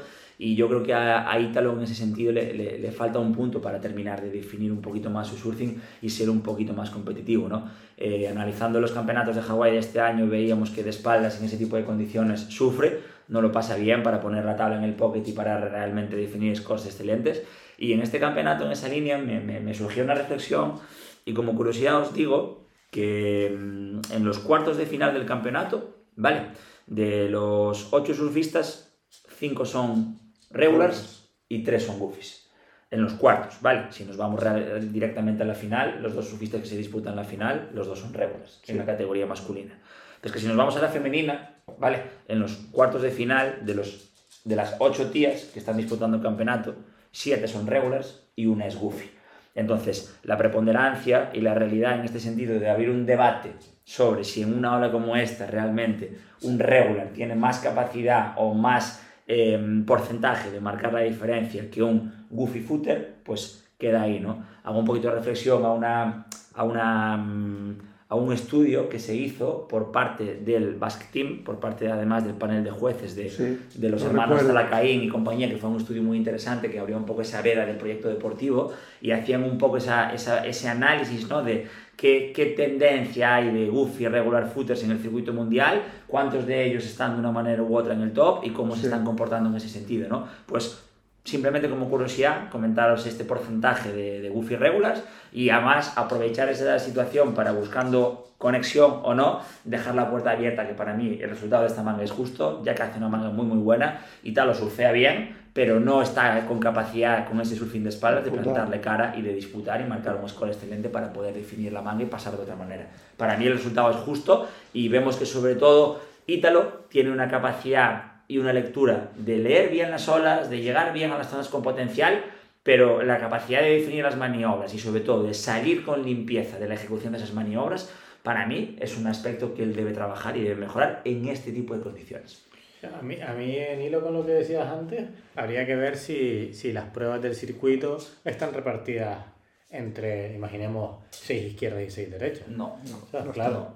No, es que claro. para mí ahí habría que empezar por ahí. No. Porque... Y luego aquí, si nos ponemos técnicos, hay izquierdas y hay derechas, como es el caso, que realmente yo creo que por el tipo de ola no es lo mismo surfear de izquierdas o de derechas un point que un beach break, que surfear de derechas o de izquierdas una ola como tipo Bells o una ola como tipo, me lo invento, como Gillan. Es que no tiene nada que ver, porque en función de la sección que te ofrece esa ola, surfear de cara o de espaldas claro. puede ser un aliciente positivo o puede ser un prejuicio de mayor dificultad, ¿no? Entonces, realmente es complicado, pero realmente también analizamos, y yo luego esta realidad la llevé a un análisis más importante, y realmente hay más regulas que buffies en el circuito mundial. En el top internacional sí. hay una preponderancia de regulas sobre los buffies. No, no, y, si, y, si, y, si, piensas en campeones del mundo, ¿no? Habrá muchos más regular que buffies. Últimamente no, porque está Ítalo y está Medina. Medina. Pero de resto... Es que si, si, si hacemos un, un pequeño repaso racional a nivel de competición, sobre dónde se ha jugado el pase, sobre todo al Tour en todos los últimos años, eh, tenemos a Leeway Sunset con la triple corona, ¿no? Ha sido el, el punto de corte durante un montón de yeah. años para conseguir llegar al top. Claro, me estás poniendo dos olas que surfearlas de espalda es dificilísimo, es dificilísimo.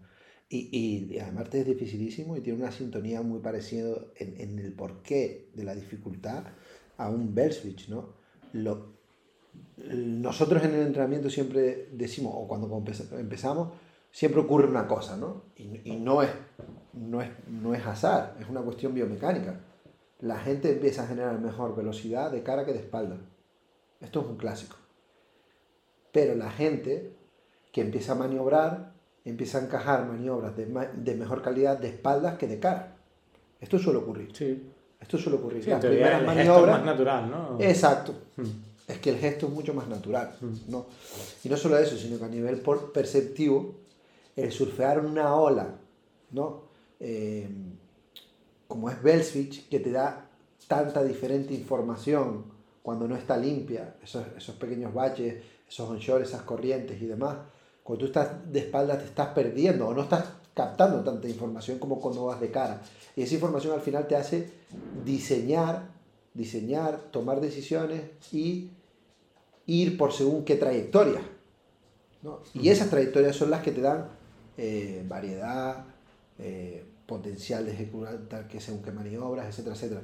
Yo, por ejemplo, si miro a Italo Ferreira, evidentemente que tiene que trabajar muchísimo en conseguir rediseñar según qué trayectorias en olas de espaldas de estas características. Yo diría, ¿no? Ese es como su trabajo, ¿no? si, si, yo fuese su entrenador, es algo por lo que me preocuparía, ¿no? Pero también me paro a pensar y digo, no, es su surfing de espalda. No tanto, porque ¿cuál fue el campeonato aquel que Italo reventó de espaldas hace unos años? Que, creo que, sacó... creo que era con Medina también, ¿no? Una manga con Medina que fue espectacular. Que fue, no fue un Keramas o algo así. Puede ser. Fue un Keramas o algo así. Puede ser. Claro.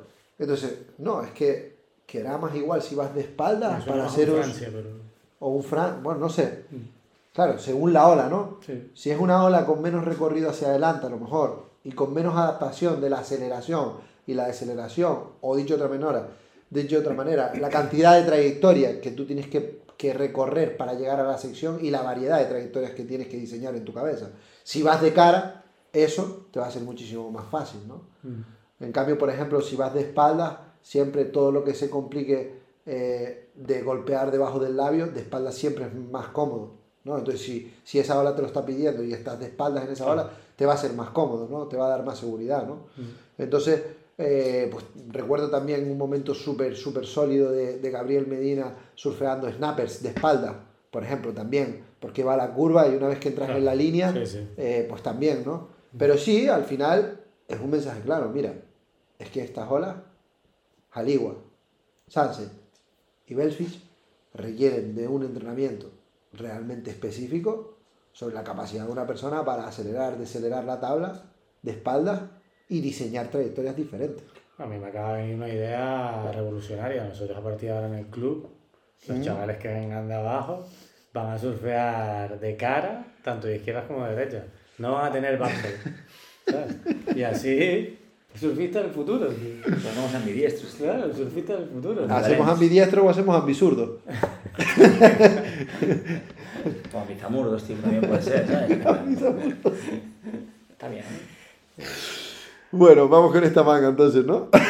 sí, primera. Jack Robinson y Italo Ferreira, mm. aquí en. Primera ola de. En cuartos. Muy blanca. Muy blanquita, ¿no? Mm.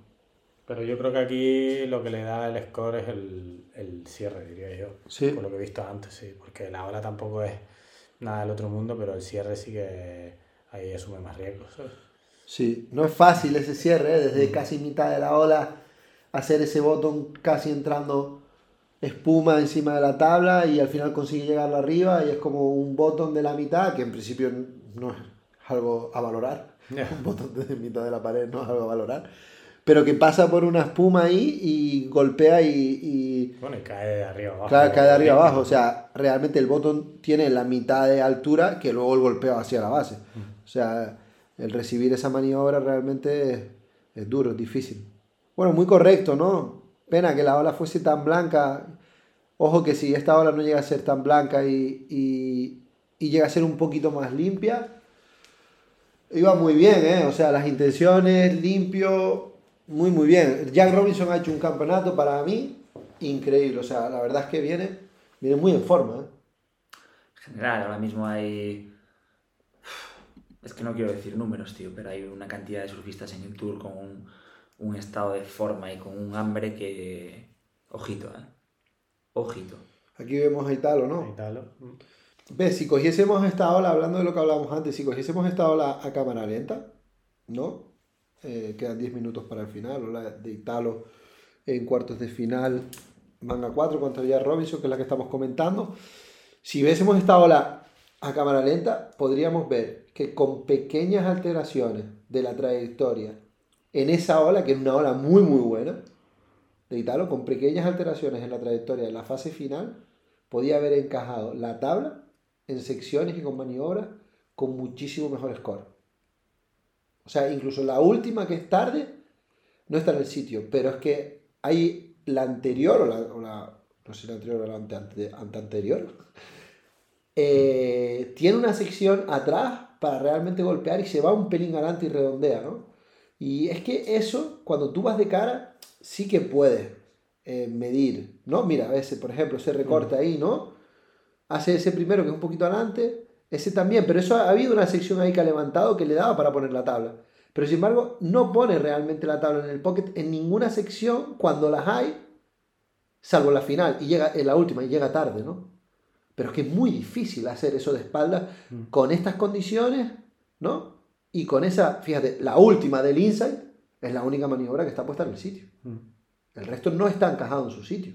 Y ya ha habido secciones para ponerla. Sí, y, y es un surfista con la calidad como para... Como para poder tomar conciencia de ello y trabajarlo, claro que sí. Y más que estás hablando de Italo, ¿eh? Estás hablando de un tío que es el espartano del entrenamiento. O sea, es un tío que probablemente imagino que tendrá esta información encima de la mesa y si no la tiene, pues, eh, bueno, pues ahí está, ¿no? Quiero decir, Mándale un mail, ¿no? o sea, que yo entiendo que sí, ¿no? Sí, que él la se parará y dirá, esta ola no me dio para nada más, o sí. Y no me pega eh, el, el perfil de Italo decir, no, es que la ola no da para más, ¿sabes? Ya. No, no lo veo, ¿sabes? No lo veo. Mira, ahí, por ejemplo, me gusta muy bien cómo adapta, ¿no? Esa trayectoria, ¿sabes? Y ahí otra vez le pasa lo mismo, la sección anterior realmente levantaba. Tarde. Y ahí iba tarde, ¿no? Parece como que va un pelín tarde. Me da la sensación que está entendiendo la ola un ritmo por detrás que el que debería y solo termina de encajarlo en la última maniobra. Creo que un poco más de highlight en la primera sección o esos pequeños momentos de pausa, no tenerlos, eh, que se piensa que tiene que tenerlos porque lo está leyendo así, creo que le, le haría encajar un poquito más en el Esa, ola que hemos visto es la Y- que... Se, perdona, nada, nada, Alex. No, esa ola es la que... La que... La que le pone El- hit leader a un minuto Exacto. y ahora empieza la fiesta. Y ahora arranca... provoca luego la tormenta en el jardín. Sí, ahora arranca Jack Robinson y Con veremos. Scores, 35 segundos. Italo sabe que ese score le pone primero en la manga porque lo sabe, pero no sabe que lo bueno está por venir. No, de hecho, no, va primero, ¿no? Y, se- y- Con esta ola, él sabe que se va a poner primero porque va a ser su segunda mejor ola. Pero ahora Jack Arrancan esto. arranca a 20 segundos para el final y pone esta primera, esta segunda, esta transición Esta ola es que era mucho. Esta ola ya de principio mucho más grande que el resto. y O sea, resulta que lo manda para Casiña, ¿sabes? Qué difícil, ¿no? Qué difícil, muy difícil. Muy difícil Muy valorar difícil. esto. ¿eh? Aparte de Jack, Robinson ahí se lo pone muy difícil a los jueces. Yo ¿no? no lo veo nada claro, ¿eh? Nos lo pone muy difícil porque esa primera maniobra la podía haber marcado un poquito más esa primera Sin y lo duda. hubiese dejado claro. ¿eh? Sin duda. Lo dejan en el limbo, Lo la primera maniobra tiene una realidad determinada, pero vuelve a lo mismo, tío. Eh, yo de las dos olas de Ítalo he visto dos top 10 de calidad al final de la ola. Sí, Veo su resto- surfing, cierro los ojos y lo siento mucho, pero de, de- de- de las dos mejores olas de Italo me quedo con el final, top 10 del top cierre. 10 del cierre, sí, sí. No hay otra cosa que marque la diferencia, no hay una velocidad, No. no, hay una presión en el canto, no hay amplitud, o sea, no hay, no hay, joder. Quien me esté escuchando dirá, este tío, ¿qué, qué, qué coño está diciendo? ¿Sabes? Pero Sí, sí, a estos claro que niveles, hay, a hay, estos niveles. estamos hablando del Sí, campeón sí. del mundo, estamos Sí, hablando de una manga que, que, que está luchando por ganar un campeonato. Sí, el contexto tiene que y ser lo ese que marca la diferencia. Estamos hablando de, de marcar la Sí, sí, diferencia sí. Para, para ganar un campeonato, de, de- de ser el mejor del mundo en esta prueba. Y, y faltan cosas. A mi criterio faltan cosas. Yo no lo veo nada claro, ¿eh? A mí... De hecho, eh, la primera de Jack es un poco más pobre, ¿no? Y ahí comedida, pero por ejemplo lo que decía yo antes de, sobre la adaptación de la trayectoria, fijaros cómo Jack consigue sacar en esta segunda, creo que es un top 10 de calidad. ¡Pum!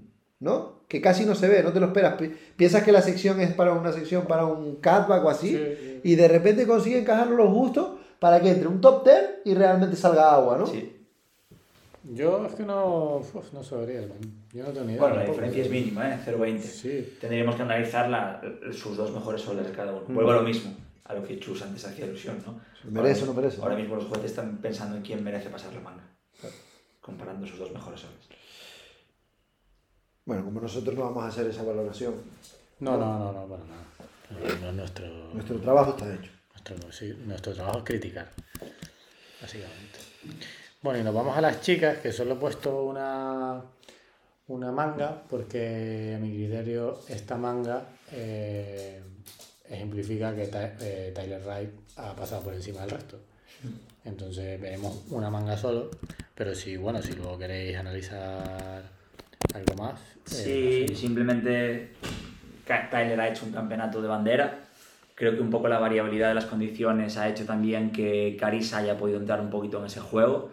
Eh, si la final se hubiese jugado en un mar más pequeño, creo que Carissa hubiese tenido un poquito más de capacidad de poder adaptarse, pero en las condiciones en las que se jugó la final y con la forma en la que viene surfeando Tyler, es que no le dejó opción, tío. Es que estaba en el sitio, toma de decisión, velocidad, y para mí fue como la expresión de speed, power and flow, ¿sabes? En plan, Es que él encaja perfectamente en esta ola. speed, Tyler. power and flow.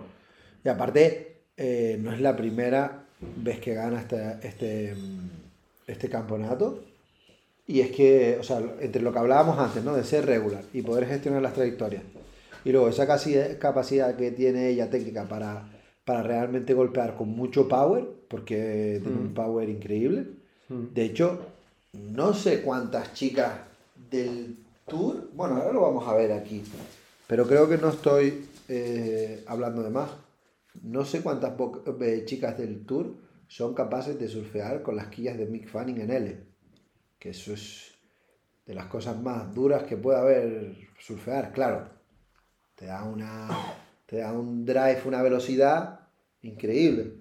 Y cuando además tienes ese patadón que tiene Tyler, esa maniobra con power, con esas quillas, si tienes un buen equilibrio de tabla, o sea, es que parece que han hecho el surfing de Tyler para venir aquí a este campeonato y, y ser, eh, vamos, como, como la rival a batir en los próximos no sé cuántos años, ¿no?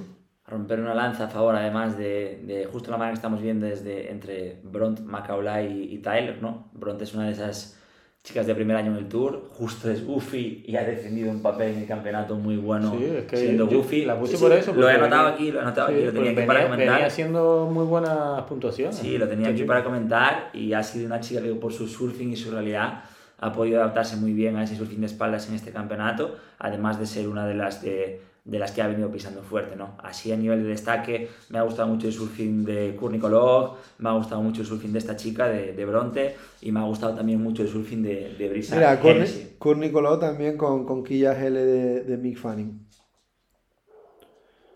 Evidentemente, si, si tuviese que decir una, una, una ola en la que utilizaría ese tipo de quillas, diría eh, Beltwich. Sí, O sea, es Bells una... o incluso la ola esta del año pasado donde Tyler volvió a marcar la diferencia, la que está en Kawaii, ¿cómo se llama?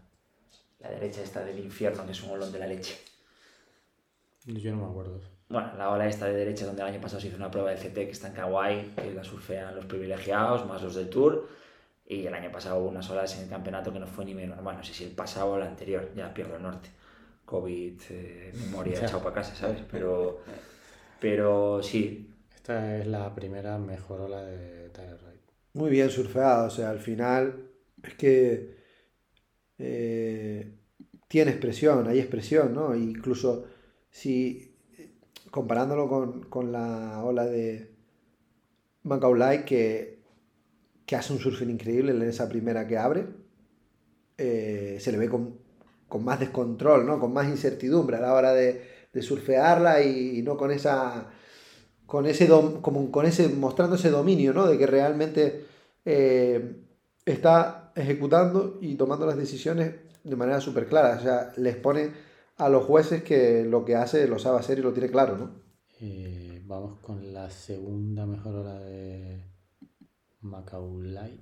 Qué líneas, por Dios. Sí, Qué ola. La primera maniobra un poco para adentro, Sí, buscando cortita, la además. sección, sí, que levanta. Qué difícil tiene que ser surfear esta de espalda. Sí, Es que, muy difícil. uf, se le ve a la gente sufrir, ¿eh? Un poco, Sí, ¿no? sí, es que es muy difícil No esto, poder ir al sitio. muy difícil. Tiene que ser increíble surfearla con un, con un buen chuncho, un buen twin fin amplio, que te dé una trayectoria un poquito diferente, pero con una tala performance para sacarle chicha, con cuidado, ¿sabes? Que veo a la gente sufriendo de espaldas, como en plan, buscando como una sección de cierre Que no para que algo le empuje, ¿no? Para que algo le ayude un poco. Porque- fíjate que incluso para trabajar el canto es una ola que va gruesa de agua, que le cuesta Mm. apoyar el canto, le cuesta dibujar línea e ir suelto, ¿sabes? Mm. No te ayuda a ganar velocidad, no tienes una, una, una base muy pronunciada para ganar ese puntito extra. Mm. Vas todo el rato uf, intentando encontrar un equilibrio entre generar velocidad y definir, ¿sabes? Mm. Nada fácil gestionar la- las secciones, ¿no? El material aquí, yo creo que el 80% decidiría entrar con una tabla un poquito step up, con un round atrás, para buscar esa confianza, pero claro, luego cuando, cuando la ola esta se para y no empuja, mantén tú la tabla sin que pierda esa fluidez, ¿no? Cuando entras con eso, claro, sí, cuando la ola va más o menos en pie y tienes que atacar el labio y, y eso, y tiene curva, bien, el, el round está muy bien y mantienes la velocidad, pero cuando la, cuando la, tabla, cuando la ola se para, ¿qué? Es, eh, es muy complicado, ¿no? Esto creo que se pone la segunda mejor hora de, de Tyler Ray, creo que se pone en un 9, ¿no? Sí, en un 9. 9 es esta, ¿no? Sí. Que ojo al recurso ese de Tyler, ese, ese, ese layback que tiene, ¿no? Es tan sólido, ¿no? Se le ve que lo ejecuta con una facilidad, sobre todo con una sensación de control sobre la tabla y de equilibrio, que parece que le es más difícil hacer un catback que hacer el layback que es en el pocket, ¿sabes? Digo una cosa, esas dos primeras maniobras, la cortas, la pegas, la llevas en una manga de chicos y ojo, ¿eh? Está ahí, ¿no? Ojo, ¿eh? Luego pierde un poquito de velocidad y fluidez y tiene menos capacidad de imprimir presión en la patada de paso por el pocket, ¿eh? pero ¡fua!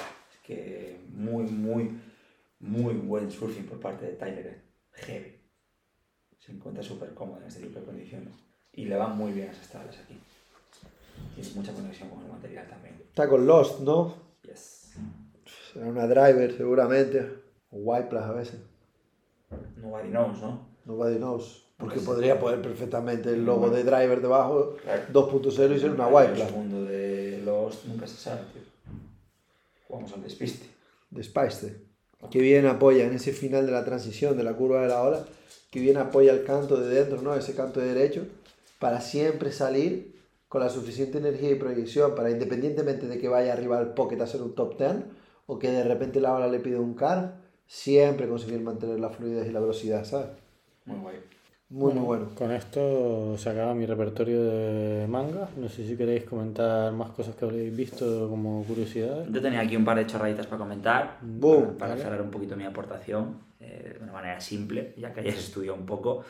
Bueno, el- la prendida de fuego de Fanning a canoa ya la hemos hablado, de las chicas también ya he aportado, mi fricada de porcentajes de los goofies y los regulars también está sobre la mesa, y me queda un cartucho, que fue algo bastante comentado, de hecho lo comentamos cuando estábamos juntos cenando en casa de Chus, que es esa manga entre Jackson Baker y el señor Jordi Smith, ¿vale?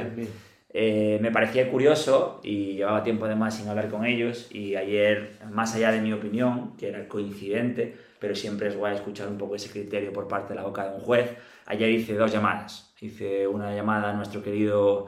eh, Vas a decir el nombre, ponemos un pitido. no, son gente guay, son amigos y son buena gente. Son aparte gente que nos quiere y que nos, que nos cuida y que nos echa de menos en, en el QS este año y, y que nos manda un abrazo de la leche.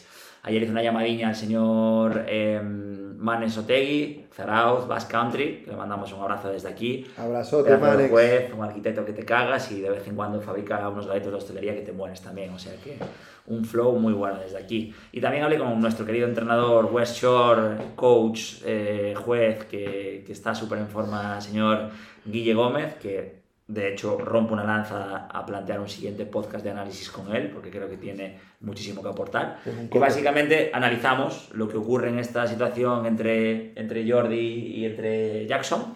Y, y somos coincidentes, ¿no? Tanto por la intención como por la realidad. Yo ayer por la tarde me estuve re- releyendo el rulebook por si se me escapaba alguna cuestión y tal y cual. Y, y yo en un primer momento, con esa ansia más de entrenador, deportista, agresividad, competición, dije, tío, es interferencia de Jackson, eh, Jordi la ha buscado bien y tal y cual, pero luego llegué para casa y me acordé de un par de situaciones que hubo en, en- en- en mi etapa en Portugal y de un par de análisis que tuve también en paralelo de algunas cuestiones del QS y hay una cosa que impera y es que la prioridad es una parte muy importante que se usa para hacer uso de ella.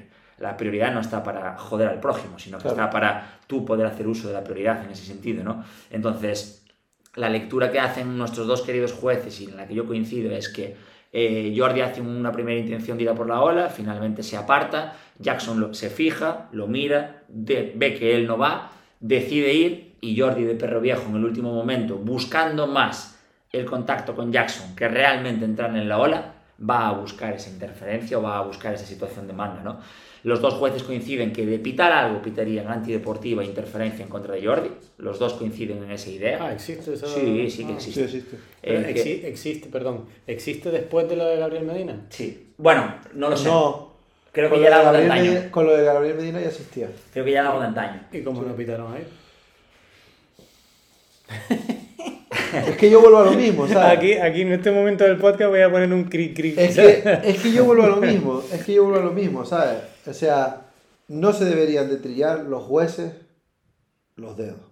Y el rulebook no se debería de trillar los dedos. Y entiendo, entiendo que hayan según qué, conversaciones dentro del panel. Pero hay ciertas que no puedo co- compartir por profesionalidad. O sea, yo entiendo que un juez a mí me diga, no, porque él hace que va a ir, pero al final no va, y el otro se fija, y entonces ya el otro va, pero le va como para fastidiar porque ve que el otro puede ir, y que un juez, un juez deportivo no puede traer esas valoraciones. Mm. No, no. Es, la prioridad es tuya y tú haces el uso que te dé la gana con él. Es tuya. O sea, tú hubieses pitado interferencia. Yo, yo, yo hubiese pitado interferencia sí o sí. Mm. Porque yo lo que le digo a Diego es que yo tengo la prioridad y yo me muevo por donde a mí me da la gana. Dentro del lineup. Mm. Si yo, cuando hago el amago de que voy no voy, resulta que tú estás cerca de mí y por estar cerca de mí, yo que tengo la posición dominante, me das la situación de hacerte el amago de ir no voy, problema tuyo, la prioridad es mía. Y si la prioridad es mía, mía, y yo quiero ir remando con el tail para adelante, darme la vuelta y luego surfear y hacer un 9 y medio, es cosa mía. Es cosa mía. Igual que cuando te toca a ti, es cosa tuya. Sí, sí. La cuestión ¿Sabes? es que la interpretación en este sentido deja la puerta abierta a que Jordi, como veis en la imagen, no hace el amago de ir a por la ola, sino que hace el amago De buscar la interferencia. el contacto y De buscar, buscar la interferencia. claro, Y ahí es claro. donde el rulebook dice que si tú haces el amago de buscar contacto y buscar colisión, la situación es antideportiva para ti Claro. y no es una situación de interferencia para el otro. Entonces, claramente, en este Que, pero sentido, que esto luego- si Jordi quiere entrar en esa ola, hubiese entrado. Pasa que Jordi no hace el amago de ir a buscar la ola, Que- hace el amago de ir a por el otro. Que luego tú puedes decir, y Jordi puede salir y decir, no, no, es que fue instintivo. Es que yo fui, yo la remé, yo quería ir, de repente mi cerebro dijo, no, no es buena, analizó, necesito este score, no, no. Y de repente vi que el otro iba y quise ir, pero fue instintivo. Fue, digo, no, no, pues si va él, yo sí voy. ¿Y por qué a mí se me priva del derecho? Porque tú interpretas que yo lo estoy haciendo A a, qué de fe. cuánto de mala fe. O sea, a lo mejor es algo instintivo que en el deporte existe.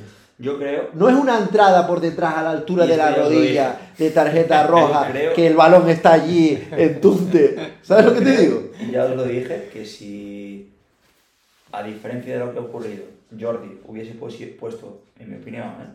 un puntito más de intención de realmente entrar en esa ola y droparla, yo creo que si Jordi dropa la ola, simplemente hace el take-off, Sí.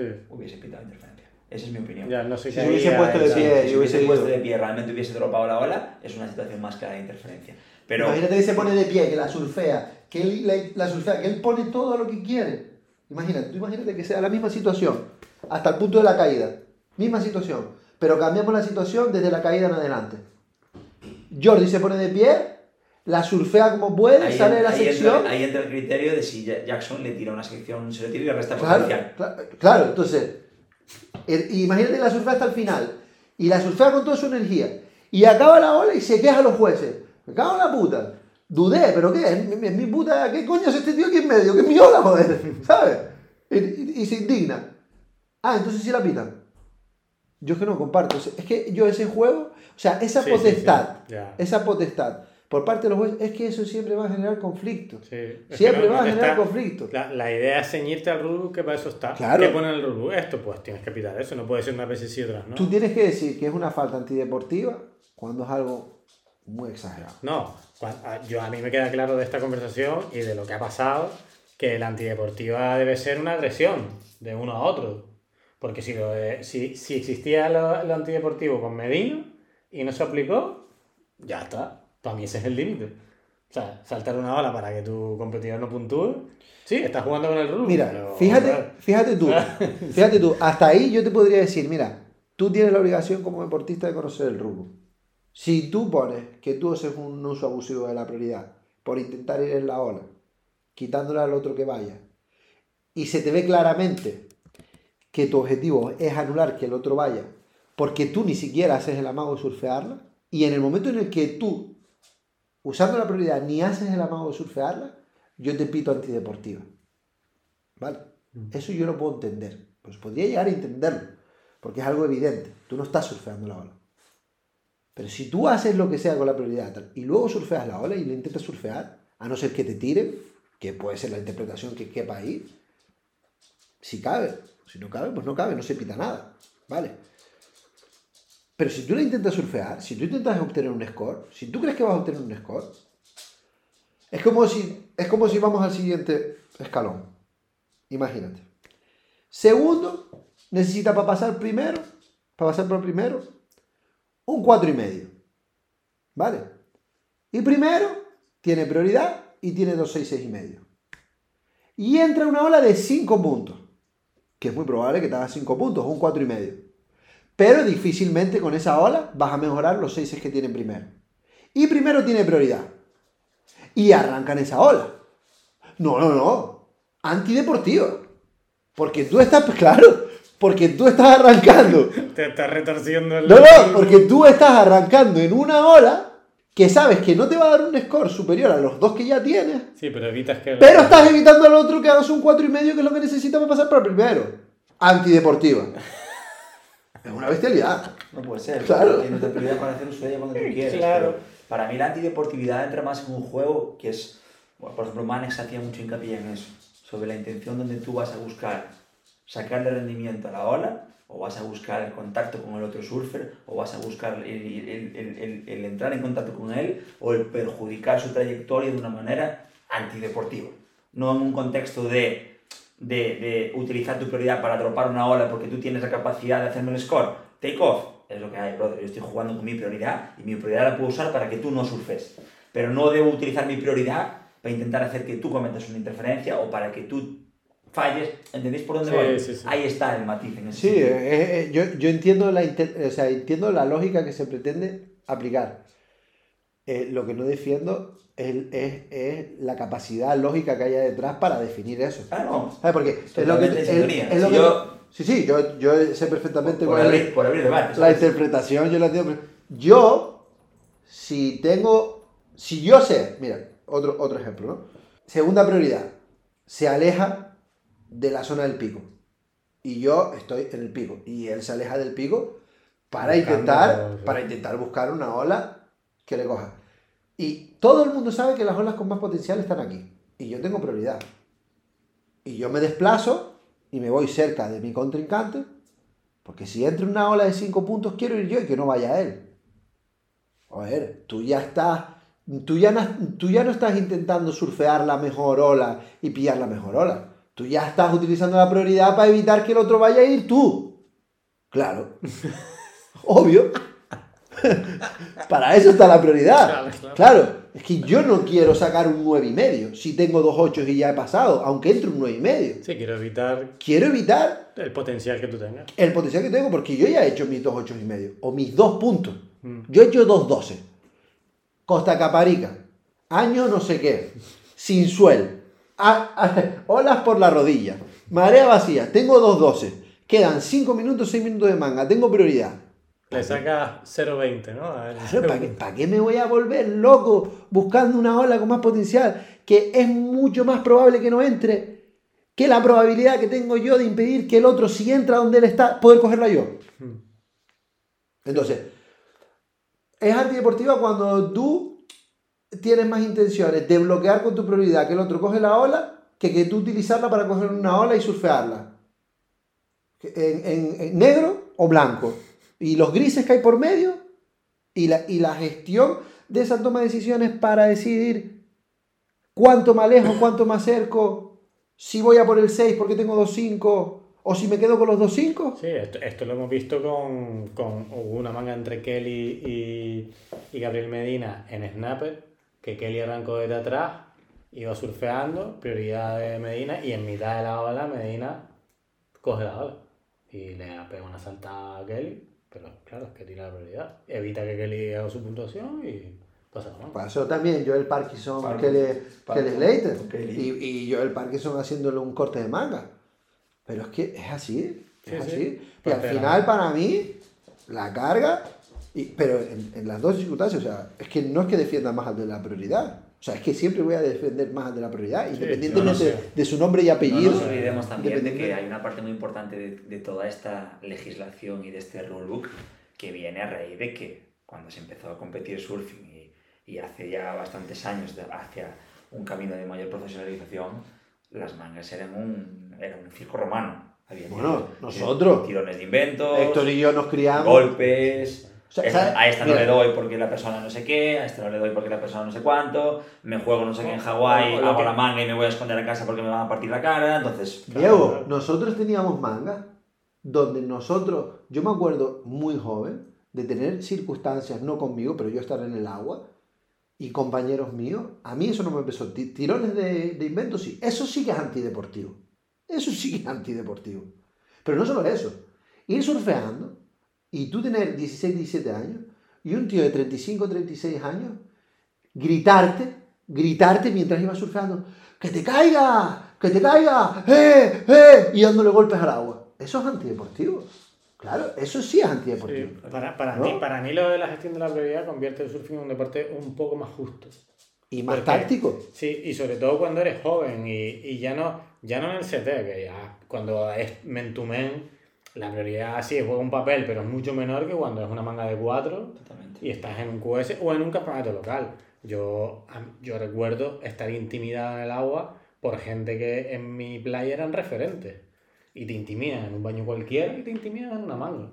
Y, y, si, y si en aquella época llega a haber eh, prioridades, eh, los resultados de los campeonatos hubiesen sido muy distintos. Ujú. Muy distintos, seg- seguro, 100%. Mira, para partir y, una... y tú hubieses tenido la seguridad en cualquier manga de de va a que tú vas a tener tu oportunidad. oportunidad. ¿Sabes? Que yo, yo, yo me acuerdo competir en, en Portugal con que pasero en el agua y, tío, lo llevas viendo todavía en las revistas y es que pasero. Y tú eres un chavalín, pues te impone, te impone, tío. Y, y no tienes prioridades ni nada. Y ese tío siempre va a estar por delante de ti en el liner. ¿Sabes? Siempre. No se te Sí. ocurre quitarle la, la posición. porque- Ahora sí, porque Ahora sí, hay claro. entrenadores en la orilla Claro. que te dicen, la primera es la guerra. Y te llenas de confianza y tienes un equipo y es diferente, ¿no? Mm. Y, y eso ha cambiado, ¿no? Pero antes no era así. Totalmente. Para mí, para mí, una cosa que deberíamos de empezar a diferenciar en el deporte del surfing es ser un listillo y verlo como algo bien visto, como un valor deportivo al alza, es decir, como una conducta que hay que entrenar, Mm. ser un listillo, Mm. ser un listo, igual que seas un listillo en el tenis, igual que seas un listillo en el ajedrez, igual que Sí. seas un listillo Sí, en el fútbol, ese al- listillo, el sí. utilizar el reglamento en tu favor, pero Mm. tiene que ser un reglamento definido y que sea igual para todos, que tú puedas ser igual de listo que yo, o que te dé el mismo derecho a ser igual de listo a ti que a mí, como una conducta antideportiva. Y tenemos el problema en el surfing que queremos separar la táctica de el talento del surfista o de la calidad técnica del surfista. Sí. Y eso no es deporte. Eso no es deporte. O sea, todos los deportes van más allá del talento o la calidad técnica. Van en eso y van en una parte que se ajusta al reglamento. Y el que mejor entienda el reglamento y mejor se adapte, será más listo y tendrá más probabilidades de ganar de manera justa. Mm. Y porque es un valor. Y esto debería de ser de una manera clara y debería entenderse así en el surfing. Si la prioridad es mía y a mí me dice que el otro surfista no puede restarme potencial y que yo tengo libertad por moverme por todo el agua, que el otro surfista se ande con ojo para no molestarme. Mm. Porque si yo puedo hacer que me moleste, lo voy a hacer porque el rulebook lo dice. Mm. Y además me parece bien, porque para eso está la prioridad. Gracias a eso hemos terminado con todas esas cosas del pasado que Sí, sí, ocurrían. sí, está claro, está claro. Yo, mira, hay dos deportes que yo sigo eh, que no son surfing. Uno es la Fórmula 1, que el año pasado había un, como un capo de los jueces que no era nada claro, por ejemplo, con los límites de pista. Y fue un caos durante toda la temporada. Este año está fuera y están poniendo límites de pista mucho más claros y normas mucho más claras. Y no hay líos. No hay está está con, con el reglamento más estricto y tal. Y otro es la UFC, que eh, hasta hace no mucho, cuando por ejemplo te da una, un golpe ilegal y tú no podías recuperarte, tenías cinco minutos, ¿no? Y tú no podías recuperarte, antes ganaba, o sea, se descalificaba el que había dado el golpe ilegal. Y ahora se valora la pelea hasta ese momento. Y gana quien hasta ese momento sido mejor. Y me parece como ajustes mucho mejor a la Que van haciendo la- por más justicia. Sí, Mira, para sí, mí- porque, porque se ha usado, se ha usado en favor eh, golpes que se podían valorar como ilegales en favor de ganar la pelea cuando vas perdiendo. O sea, voy perdiendo, me das un golpe ilegal, por ejemplo, en la entrepierna, y ya no puedo recuperarme, Y y, la- entonces gano la pelea. Claro. O sea, entonces han dicho, no, no, pues se valorará la pelea hasta ese momento. ¿sabes? Yo, por ejemplo, una cosa que debería de decir la prioridad del rulebook es, si yo tengo prioridad, el que tenga prioridad, si tú tienes prioridad, es mi responsabilidad como figura en no prioridad de no molestarte.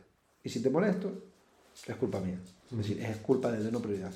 Estate a 3 metros, estate a 6, estate a 8. Si tú me afectas a mí en algún punto de remada o de lo que sea, es del que no tienes prioridad. Y cuando la tengas tú, cuando tengas prioridad, lo mismo, ¿sabes? No, si estás a un metro mío, es responsabilidad tuya. Aunque yo me acerque a ti, aléjate de mí, Sí, sí. ¿sabes? Sí, a mí me de mí. Y creo que si se hiciese así, esto cambiaría, ¿sabes? Evidentemente, tanto, tanto cambiaría cuando una cosa que está muy bien definida y que me parece muy bien del rulebook es que el que tiene prioridad cuando abandona la posición del pico se le quita la prioridad. Es decir, estás haciendo un, Claro. un exceso abusivo porque ya te estás totalmente saliendo fuera de la manga, ¿vale? Porque ahí ya no vas a coger ninguna ola, ¿vale? Bueno, Ya. ¿sabes? Vale. Pero si yo estoy en el lineup, si yo estoy en una situación lógica, si yo estoy en una, en una ci- circunstancia en la que tú tienes posibilidad de hacer otro score, que yo esté cerca tuya, aléjate de mí. Sigue moviéndote.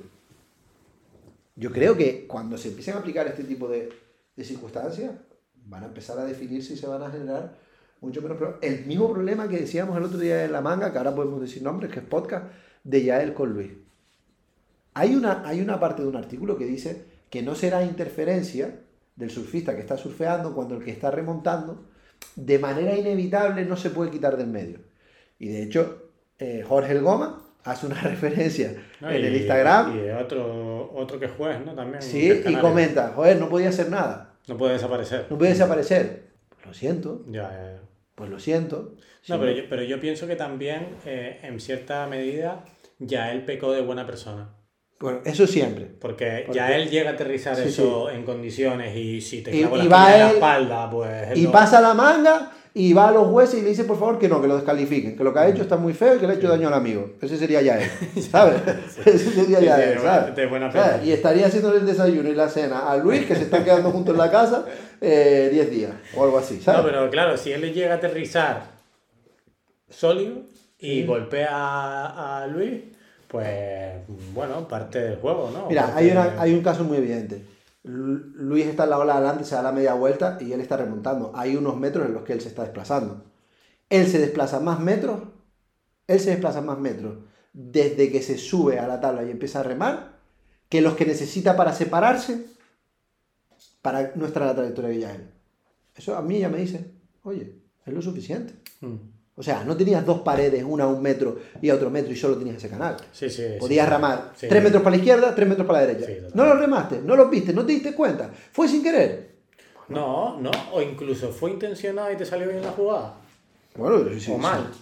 ¿No? Pero también puede ser. Es decir, tú juegas con tu norma, pues, oye, pues yo puedo, yo puedo decir, hostia, es que no puedo No desaparecer. puede desaparecer. Claro, Claro. ¿sabes? Yo juego con eso también, al final estás dentro del juego de... Es así, el tema de las interferencias ha sido un grandísimo avance, el tema de las prioridades, y ahora eh, yo creo que, que, bueno, hace falta pulirlo, pero evidentemente está mucho mejor que la jungla que, que era antes, ¿sabes? Hombre, esperemos que, que mm, al ser deporte olímpico todas estas cosas se vayan definiendo, ¿no? No sé si ayuda o no, Yo- pero... O sea, yo siempre lo he dicho, ¿no? Que creo que. Y soy un. Y me encantaría, o sea, soy tan crítico porque me encantaría y porque creo que se puede hacer. Creo que realmente se puede hacer, conseguir que el sistema de juzgamiento del surfing sea muchísimo más objetivo, ¿no? No lo comentamos aquí, pero por ejemplo, la ola esa de, de Andy, que nadie tiene duda que es una ola que es excelente en Costa Caparica y que de repente se queda por debajo en esa misma manga, no, se, no llega al excelente y se queda por debajo, para algunos jueces le dan me- menor puntuación a la de Andy, que con la que le da la vuelta al final de la manga eh, Miñón. Marco Miñón, Miño, o sea, es de broma, es de broma. Pero digo yo, digo y yo... esas cosas están ocurriendo. Sí, pero digo yo que Andy, justo Andy, estará acostumbrado a esto, porque yo lo he visto Sí, en esto- Andy en repetidas ocasiones. Esto ha sido algo que se ha repetido. eh, por Y favor, eso- y eso que yo, nosotros ya no estamos con él. Cuando nosotros estábamos, pues. Nos que podíamos- tuviesen- teníamos que callar. Claro, no, cuando- no, no nos teníamos que callar, pero cuando- que a nosotros nos tuviesen coraje y, y fuese por nosotros, que lo podíamos asumir. No, pero pero, pero, joder, a Andy Sí, está justo lo, lo- creo que los paneles de jueces y con toda esta crítica, que no es un- una crítica hacia un panel de jueces en concreto. No, No, y, y no es hacia ahí. Es sobre el sistema Exacto. sobre el que ha llegado a hoy en día a basarse una toma de decisiones de quién pasa o quién no pasa y el juzgamiento en el mundo y en, y en la realidad profesional del surf. Esa es mi crítica, ¿no? Que creo que, que falta, ¿no? Que falta, ¿sabes? Creo que, que comparado con otros deportes de juzgamiento, creo que no está haciendo todo lo justo que debería. Y una de las cosas ha sido esa, ¿no? O sea, cualquier persona del, del tour a nivel europeo que vea el surfing de Andy entiende que hay cosas en el surfing de Andy que muy pocos surfistas, incluso casi en el mundo, tienen. Esa capacidad para generar amplitud en el bottom, para llegar a las secciones críticas manteniendo esos, esos bottom que aquí en Belsby se ha, se ha valorado tanto, ¿no? Mm. Esa capacidad. Y de repente, incluso parece que llegamos a escuchar comentarios como que eso no, no vale, ¿no? O sea, ese, como que eso no es realmente bueno. No es valorable. No, no, es, no es un valor al alza, ¿no? O sea, claro, hazlo tú, ¿no? Y cuando se ajusta al speed, power and flow más básico, que luego ya se han hecho, o sea, la velocidad, la proyección, la capacidad que tiene técnica para generar esos momentos, esa velocidad, esa proyección, la tiene muy poca gente. Y cuando la saca a relucir, hay que darle un valor, porque además lo dice el criterio. Y no sé en qué punto hay veces que eso no se valora, ¿no? Incluso como que se llega a criticar, ¿no? A veces se malinterpreta como que esa amplitud le aleja de la sección crítica. Yo no estoy para nada de acuerdo.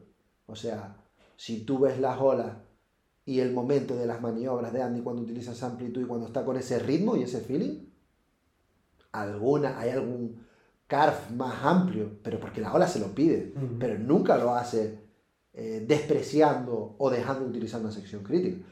Eso es lo que yo creo. Ya.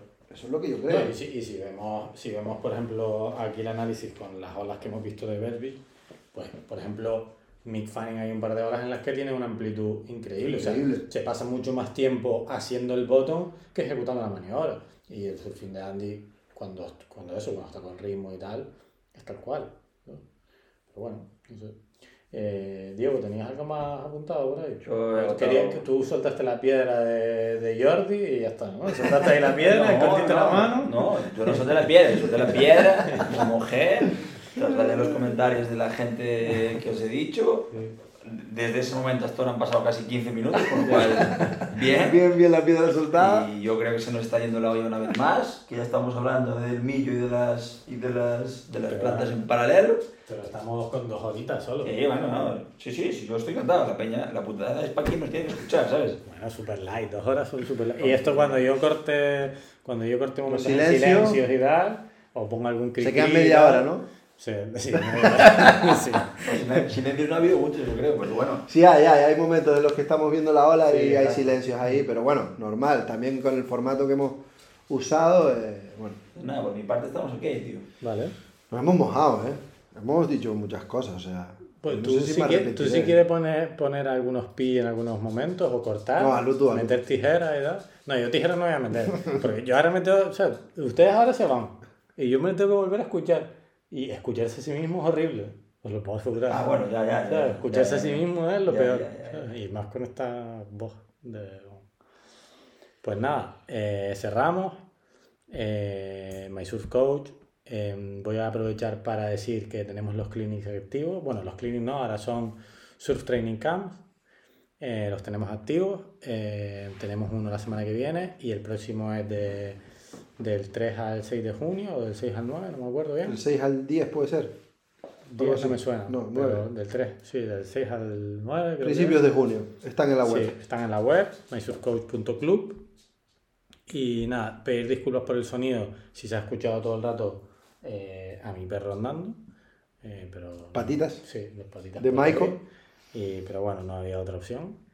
Y nada, nos vemos en la próxima. Vamos a- creo que vamos a intentar hacer esto de los campeonatos más veces, que creo que tiene mm, cierto público. Y, y nada, estamos en redes, esta, tenemos la web y, y nada, nos despedimos. Un abrazo a todo el mundo. Gracias por escucharnos. Y nos vemos en el, en el agua. Ojalá. Ojalá.